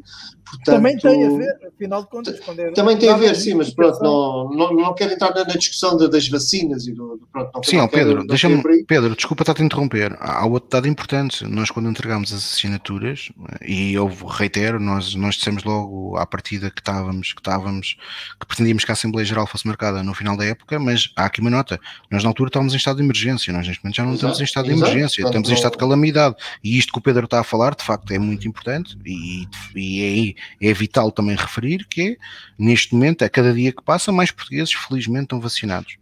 Uh, portanto, será incompreensível esta Assembleia Geral não ser uma realidade nas próximas semanas. Não há, não há, não há motivo, não há motivo para não, para não acontecer e não há motivo para não ser nos moldes que foram avançados de, de ser feito no Estádio da Luz, por exemplo. Portanto, é, vamos esperar, vai. Esta semana é possível que haja novidades, vamos ver o que é que, como elas são. Carlos, hum, agora para encerrar esta ronda. Antes de mais, apraz-me dizer que desde há 5 minutos a esta parte já só faltam 26 dias para o início da época. E, portanto, o relógio continua a contar uh, à atenção de quem de direito. Uh, sobre este tema, sobre este, uh, exato, à atenção do diretor desportivo, uh, seja ele quem, quem for. Um, sobre este tema, uh, complementando apenas o que os meus colegas já disseram, uh, que com o qual eu concordo na íntegra, uh, sou a favor de tudo quanto traga clareza, transparência, uh, verdade e, portanto, uh, deixo apenas o alerta sobre este prolongar deste estado de coisas uh, no, num silêncio ensurdecedor, que há, há temas onde não há pior decisão do que a decisão de não tomar decisão nenhuma, e este é um deles. Ora, um, é com esta, uh, com esta esta ideia, esta tirada algo filosófica do Carlos, que avançamos para as modalidades. Uh, Tiago, um, ehm, está na ordem do dia no que toca uh, às modalidades uh, a discussão do título nacional de hockey patins com o Futebol Clube do Porto e pela primeira vez em muito tempo um responsável do Benfica veio falar sobre o sucedido e foi neste caso não ainda um vice-presidente, mas foi o diretor para as modalidades pavilhão Rui Lança é, mas despedia-te um, um pequeno resumo. É, é assim, nós, eu vou, eu vou, nós ontem já partilhámos um certo na nossa página no Facebook sobre, sobre aquilo que dissemos da semana passada. E eu agora vou relacionar isto com aquilo que falámos há pouco de uma pessoa, do, das declarações de um responsável. É assim, quando a comunicação do clube não serve para defender o Sport Lisboa Benfica e para informar os seus associados, que na prática é defender, é defender o Sport Lisboa Benfica, mas serve uh, para fazer propaganda de uma imagem, nós fazemos estas figuras tristes. Tivemos uma possibilidade de ouro depois de termos vencido de forma brilhante com a pista inclinada, uh, com erros. No primeiro jogo, recordo que há um dos golos que é anulado ao Benfica porque um atleta do Futebol Clube Porto desvia a baliza uh, e o gol é anulado. No segundo, há um carrinho numa regra nova no hockey que o árbitro, a para o lance, ia dizer que siga, foi bola. Uh, e portanto foi, foi aprovado uma nova regra naquele momento, a possibilidade de fazer carrinhos, e portanto o, o Benfica teve o seu treinador a falar no primeiro jogo, a queixar-se da arbitragem, e, aliás, ele não se queixou diretamente da arbitragem, disse que havia sempre coisas estranhas naqueles jogos. E o que é que os dirigentes do Benfica fizeram? Ficaram caladinhos. Caladinhos. É, não é preciso falar, porque pá, isto em Lisboa. Se não ganharmos o primeiro, ganhamos o segundo. E o Benfica perdeu os dois jogos. e lá está, como eu já tinha dito aqui também noutros programas, quando uh, temos algumas razões de arbitragem, acho que até não temos assim tantas, se calhar em comparação aos jogos do Porto, mas no terceiro jogo, no último jogo até temos, mas, mas acima de tudo o que acontece é que quando a equipa do Benfica não teve num uh, sup, em duas super tardes, o Benfica acabou por fazer a diferença. Só que agora falar é uh, falar tarde, é falar a más horas. E agora o que temos é uma equipa que provavelmente psicologicamente uh, não estará bem, porque sente que de facto, e nós sabemos que o psicológico é importante, que a eliminatória virou, neste momento o Futebol Clube do Porto passa a ser favorito jogando em sua casa para, para, para ganhar, para passar à final. E vamos ter que correr atrás do prejuízo. Espero sinceramente que os treinadores e jogadores, o treinador e os jogadores tenham a capacidade de dar a volta ao texto e que façam um grande jogo na quinta-feira. E lá está. E na quinta-feira eh, acho que o Benfica também tem que estar preparado, estes jogadores e este treinador tem que estar preparado, que vão jogar contra 5 mais 2. Só que agora já foi legitimado e já foi legitimado pelos dirigentes do Lisboa Benfica, pelo seu silêncio. E este silêncio só revela uma coisa, uma incompetência atroz. Eu espero que Rui Lança uh, também siga o bom caminho de outros que provavelmente vão seguir nas modalidades, que é que no fim desta época saia, porque Fernando Tavares vai assumir vai assumir verdadeiramente as modalidades de pavilhão agora em junho, E portanto eu espero que Fernando Tavares tenha, tenha o bom senso, e porque Fernando Tavares agora, eu já o disse semana passada, é das pessoas, independentemente das suas mudanças de opinião ou não, é das pessoas que eu vejo, uh, e provavelmente é das poucas, mesmo das muito poucas, que eu vejo no Benfica, que sabe o que quer e sabe o que é gerir o fenómeno desportivo. E portanto espero que Rui Lança seja já o, um dos primeiros a poder receber uma guia de marcha, porque estas declarações ao fim do, segundo jogo em Lisboa, depois de perdermos o segundo jogo, é estarem a, é, é, é, para mim foi gozarem com a minha cara. Tudo aquilo que eu não queria que fizessem foi o que fizeram. E, portanto, e tudo aquilo que eu acho que não é comunicar, e portanto, infelizmente é o que é. Quinta-feira vai ser um jogo muito difícil. Esperamos que os nossos jogadores estejam preparados mentalmente e o nosso treinador para ganhar contra 7, porque vai ser contra 7 que vamos ganhar. Contra os 5 vão estar de azul e branco e contra os 2 vão estar a arbitrar, porque é Ora, é indiscutível também... que é sempre assim. Sobre o futsal, conseguimos o apuramento para a final e Isso. que também começa quinta-feira, que vai ser uma final, espero eu uh, espetacular, uh, como costumam ser as finais entre o Benfica e o Sporting, e que no fim uh, o Benfica consiga revalidar o título. Será muito difícil, sabemos que o Sporting é campeão da Europa, mas esta equipa do Benfica também há dois anos o Sporting era campeão da Europa e na final o Benfica acabou por vencer. Creio que temos hipóteses de o vencer, embora naturalmente temos que reconhecer a valia do adversário. No handball, ganhámos ao Sporting no campeonato eh, mas ainda não ficámos em segundo, embora lá está, ficar em segundo é, é o primeiro dos últimos, mas conseguimos ganhar uh, ao Sporting na luz, o que já não acontecia há alguns anos, para o campeonato. Uh, continuamos a estar longe, vai existir a Final Four da Taça de Portugal, onde é a única competição que o Benfica poderá ganhar este, esta época no handball masculino. Esperemos que a equipa esteja à altura, mas a verdade é que falta, falta muito para o Benfica. O Benfica precisa de dar um salto forte no handball e isso só é possível de duas maneiras. Uma com um plano de médio prazo que permita tanto no plano nacional conseguir chegar aos melhores valores e mantê-los no Benfica, uh, melhores valores nacionais, e depois com um investimento forte em atletas de craveira internacional que possam acrescentar verdadeiro valor. Se o Benfica não fizer isto, infelizmente, a tendência é que o fosso possa aumentar, até porque, por exemplo, no caso da Liga dos Campeões de Handball, neste momento até uh, já existe, já existe uh, prémios aos clubes que participam consideráveis e, e portanto o fosso tende a aumentar. É. E pronto, e, e, sobre as modalidades, já agora só uma nota rápida para a formação do Benfica de futebol, que principalmente no jogo que fizeram o Sub-17 com uma excelente vitória na visita ao Porto por 4-0 com um fantástico gol do Félix, do irmão do João Félix e a, a, formação do Benfica também a nível, a, a, nível de, a nível de seleções nas últimas convocatórias continua a demonstrar a sua qualidade. O Benfica continua a ser dos clubes com mais, com mais atletas convocados. E mesmo ontem uh, no jogo dos quartos de final do Sub-21 Uh, na, equipa, na equipa titular teve Tomás Tavares, que chegou ao lateral esquerdo, uh, teve Jetson, uh, teve Gonçalo Ramos e depois ainda chegou a jogar o, o Florentino, que entrou muito bem no jogo, e o Jota. Aliás, Jota. entraram os dois muito bem no jogo, foram decisivos para a vitória de Portugal. E portanto, ainda tínhamos Pedro Pereira no banco, um, que está emprestado. Ao Crotona. Portanto, Ora... portanto é, um bom, é um bom sinal. Uh, e esperemos só que na próxima semana, quando estivermos a fazer este programa, o Benfica possa estar na final do Campeonato Nacional de Hockey e possa já estar em vantagem por 2-0 na final de futsal. Isso é que era. Pedro Carmo, agora tu um, podes começar ou podes começar por comentar esta frase do Gonçalo Pereira, que não acha que o silêncio relativamente ao que se tem passado no Hockey em Patins seja apenas incompetência, mas também será desleixo e laxismo. Sem dúvida, não pode ser só incompetência, porque teriam que ser absurdamente incompetentes, porque o que se passa no hockey já se passa há décadas, não é uma coisa de agora. Uh, há décadas e é de tal forma grave, tal forma ostensivo, que faz aquilo que nós vimos nos anos 90 no futebol uh, parecer coisa de brincadeira para crianças. O que se passa no hockey é uma roubalheira a todos os níveis. É, é, é vergonha do. Eu não me recordo de ver desespero em jogadores de outras modalidades como se vê nos jogadores de hockey, no, perante situações. Uh, não estou a dizer que tenha sido estes jogos propriamente ditos, mas ao longo dos anos nós vimos reações de, de desespero dos nossos jogadores de hockey, porque eu já vi excelentes equipas do Benfica de hockey que não conseguem ganhar porque não os deixam ganhar. E, e o Benfica é, é, é curioso, é, aquela malta mais descrente diz que acha que nós que o Benfica tem que jogar-se melhor e não se pode, não se pode queixar. E usa, é verdade, nós ganhamos dois jogos no Dragão.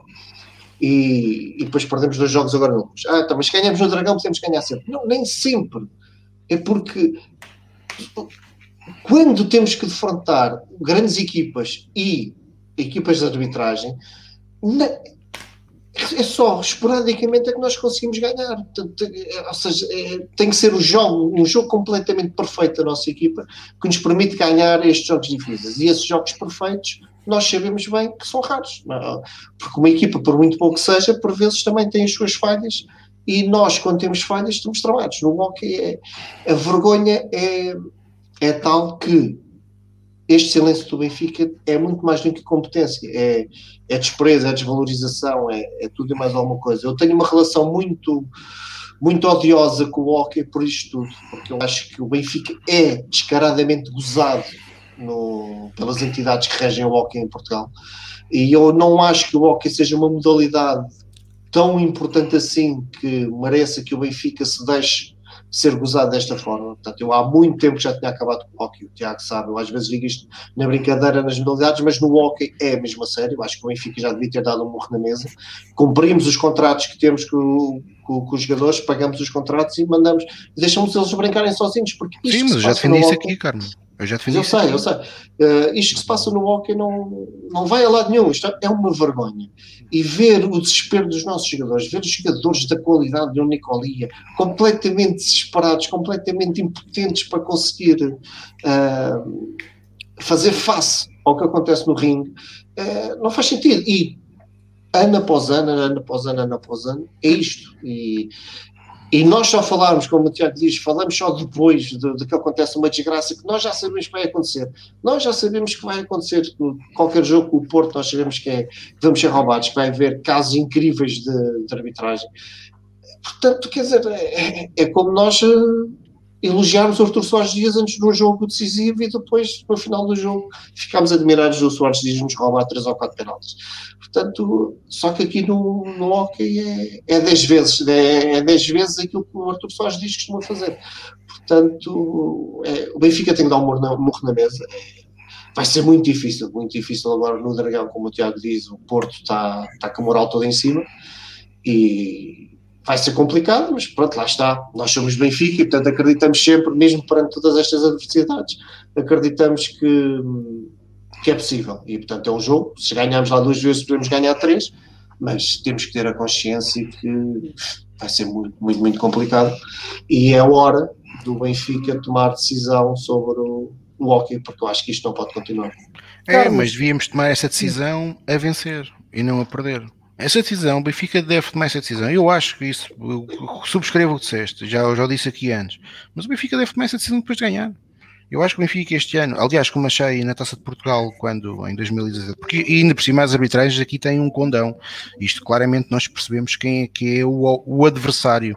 Aliás, há dois anos aconteceu uma coisa engraçada em 2019 que é aquilo que tu dizias, que é o gozar com a nossa cara, que o Oliveirense estava, estava a lutar pelo título, o Benfica já não estava a lutar pelo título, o Benfica fez uma época péssima, e portanto a meio, a, meio, a meio da época o Oliveirense vai jogar ao Pavilhão da Luz e creio que perde o jogo perde ou empata e aquilo atrasou o Oliveirense. E a Oliveirense foi prejudicada na luz. O Benfica foi beneficiado. Porquê? Aquilo, aquilo, o, o disputador já é tal, tal que, como naquele momento era, era interessava era prejudicar o Oliveirense, uh, o Benfica até foi beneficiado, porque o Benfica já não interessava para o Totobola. E, portanto, o Futebol Clube do Porto aqui é evidente o que se passa. Aliás, o Futebol Clube do Porto chegar à final com o Sporting uh, e o Sporting, pelo menos, não, não, não tem a atitude que nós temos, é mais, é mais reativo e mais, mais reativo, não, desculpa, é mais preventivo e de certeza absoluta que não vai ficar caladinho, mas a verdade é que o resultado vai ser o mesmo e, portanto, aquilo que eu esperava do Benfica era ganhar o campeonato, como devíamos ter ganho a Taça de Portugal em 2017 e depois dizer assim, epá, vão brincar com,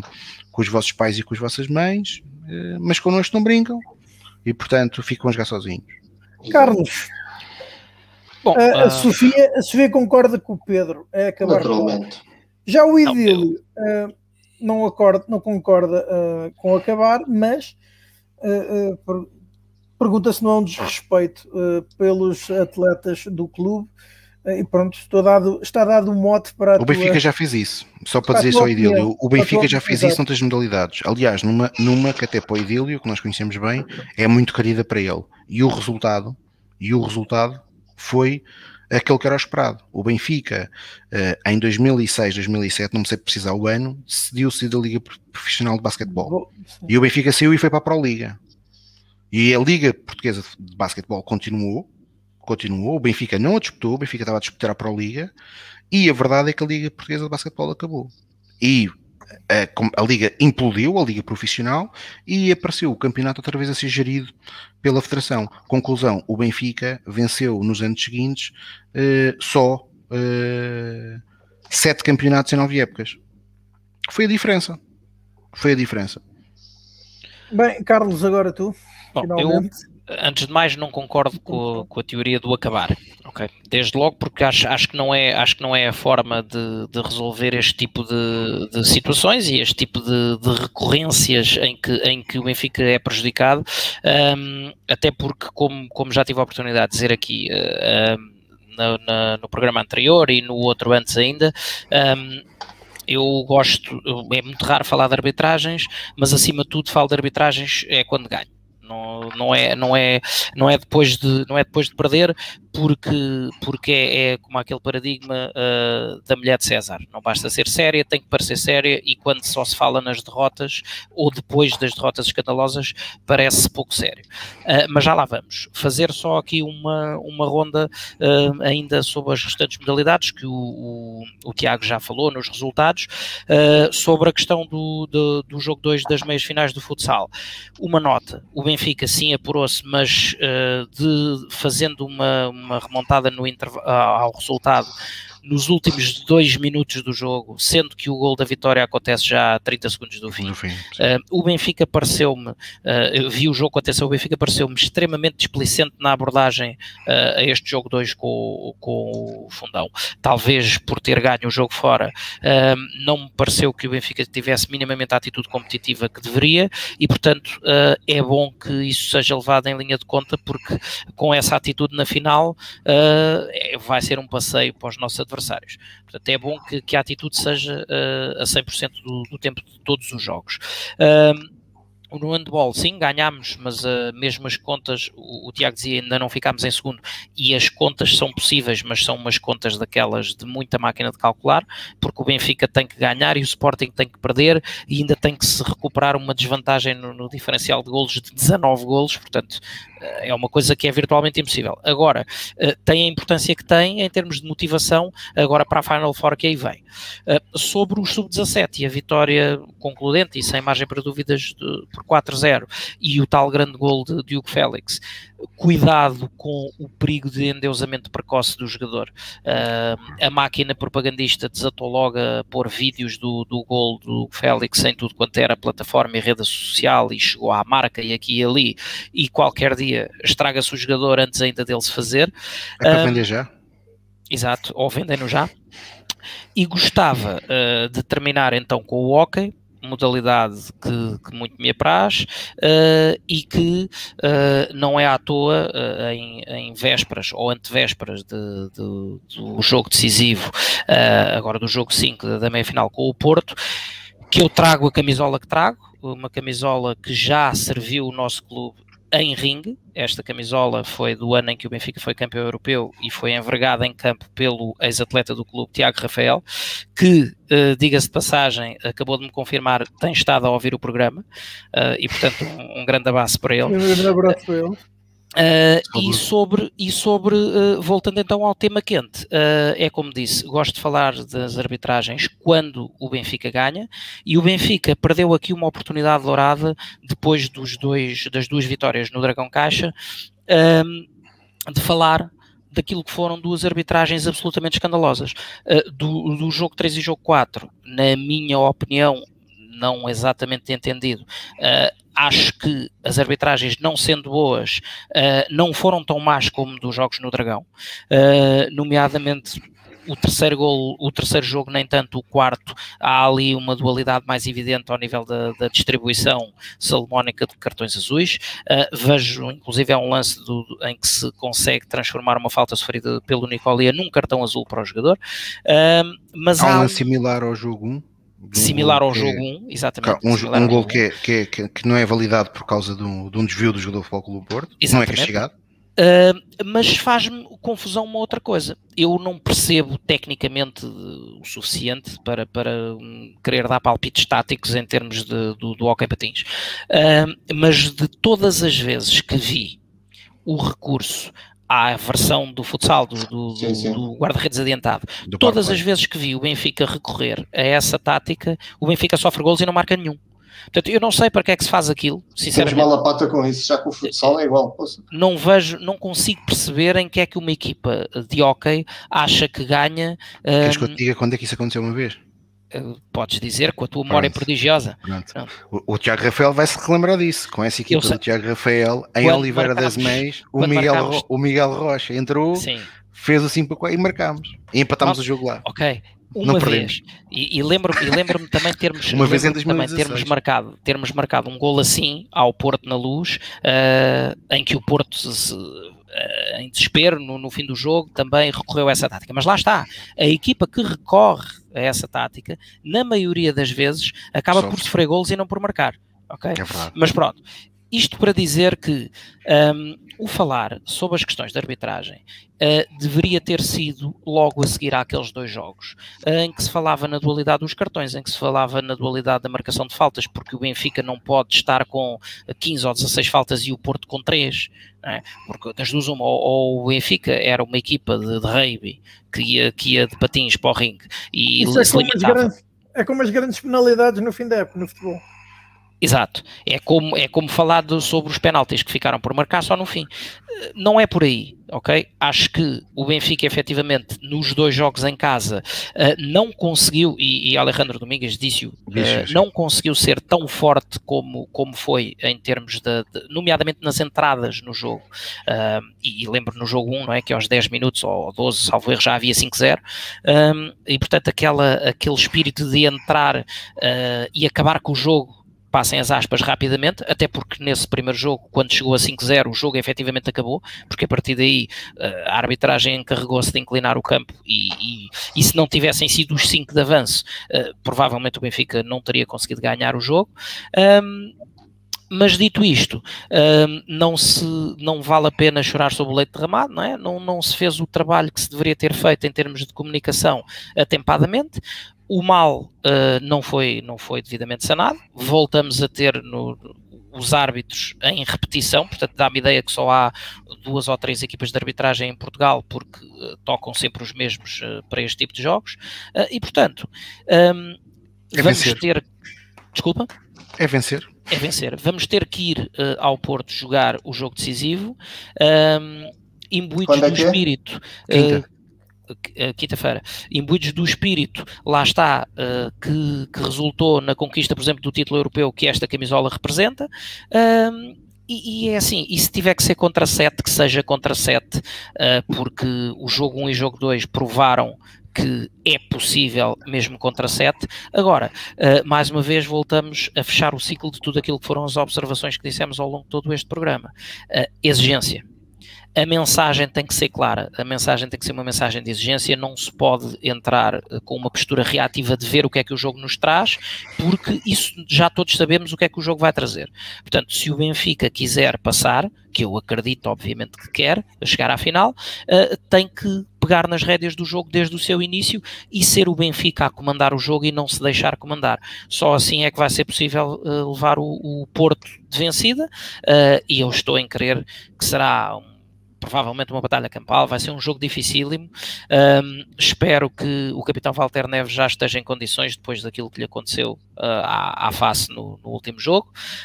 Um, porque também foi extremamente importante uh, em termos do que é a nossa coesão defensiva, a falta que, que, ele, que ele fez depois de, da bolada que levou na cara. Um, e, portanto, espero ter um Benfica completo, intenso, um Benfica a Benfica, em que os jogadores percebam que uh, não têm nada mais importante para fazer do que se não dar tudo o que têm a ganhar aquele jogo. Ora, e então com estas uh, declarações do Carlos, estas ideias que em meu nome em nome do Tiago, do Pedro e do Carlos, nos despedimos até à próxima semana, até ao próximo Falar Benfica. Uh, a todos foi um prazer contar-vos convosco deste lado durante mais, ou durante quase duas horas e meia, uh, e prometemos então voltar para a semana para voltar a, convosco também falar Benfica. Até lá. Saudações Benfica.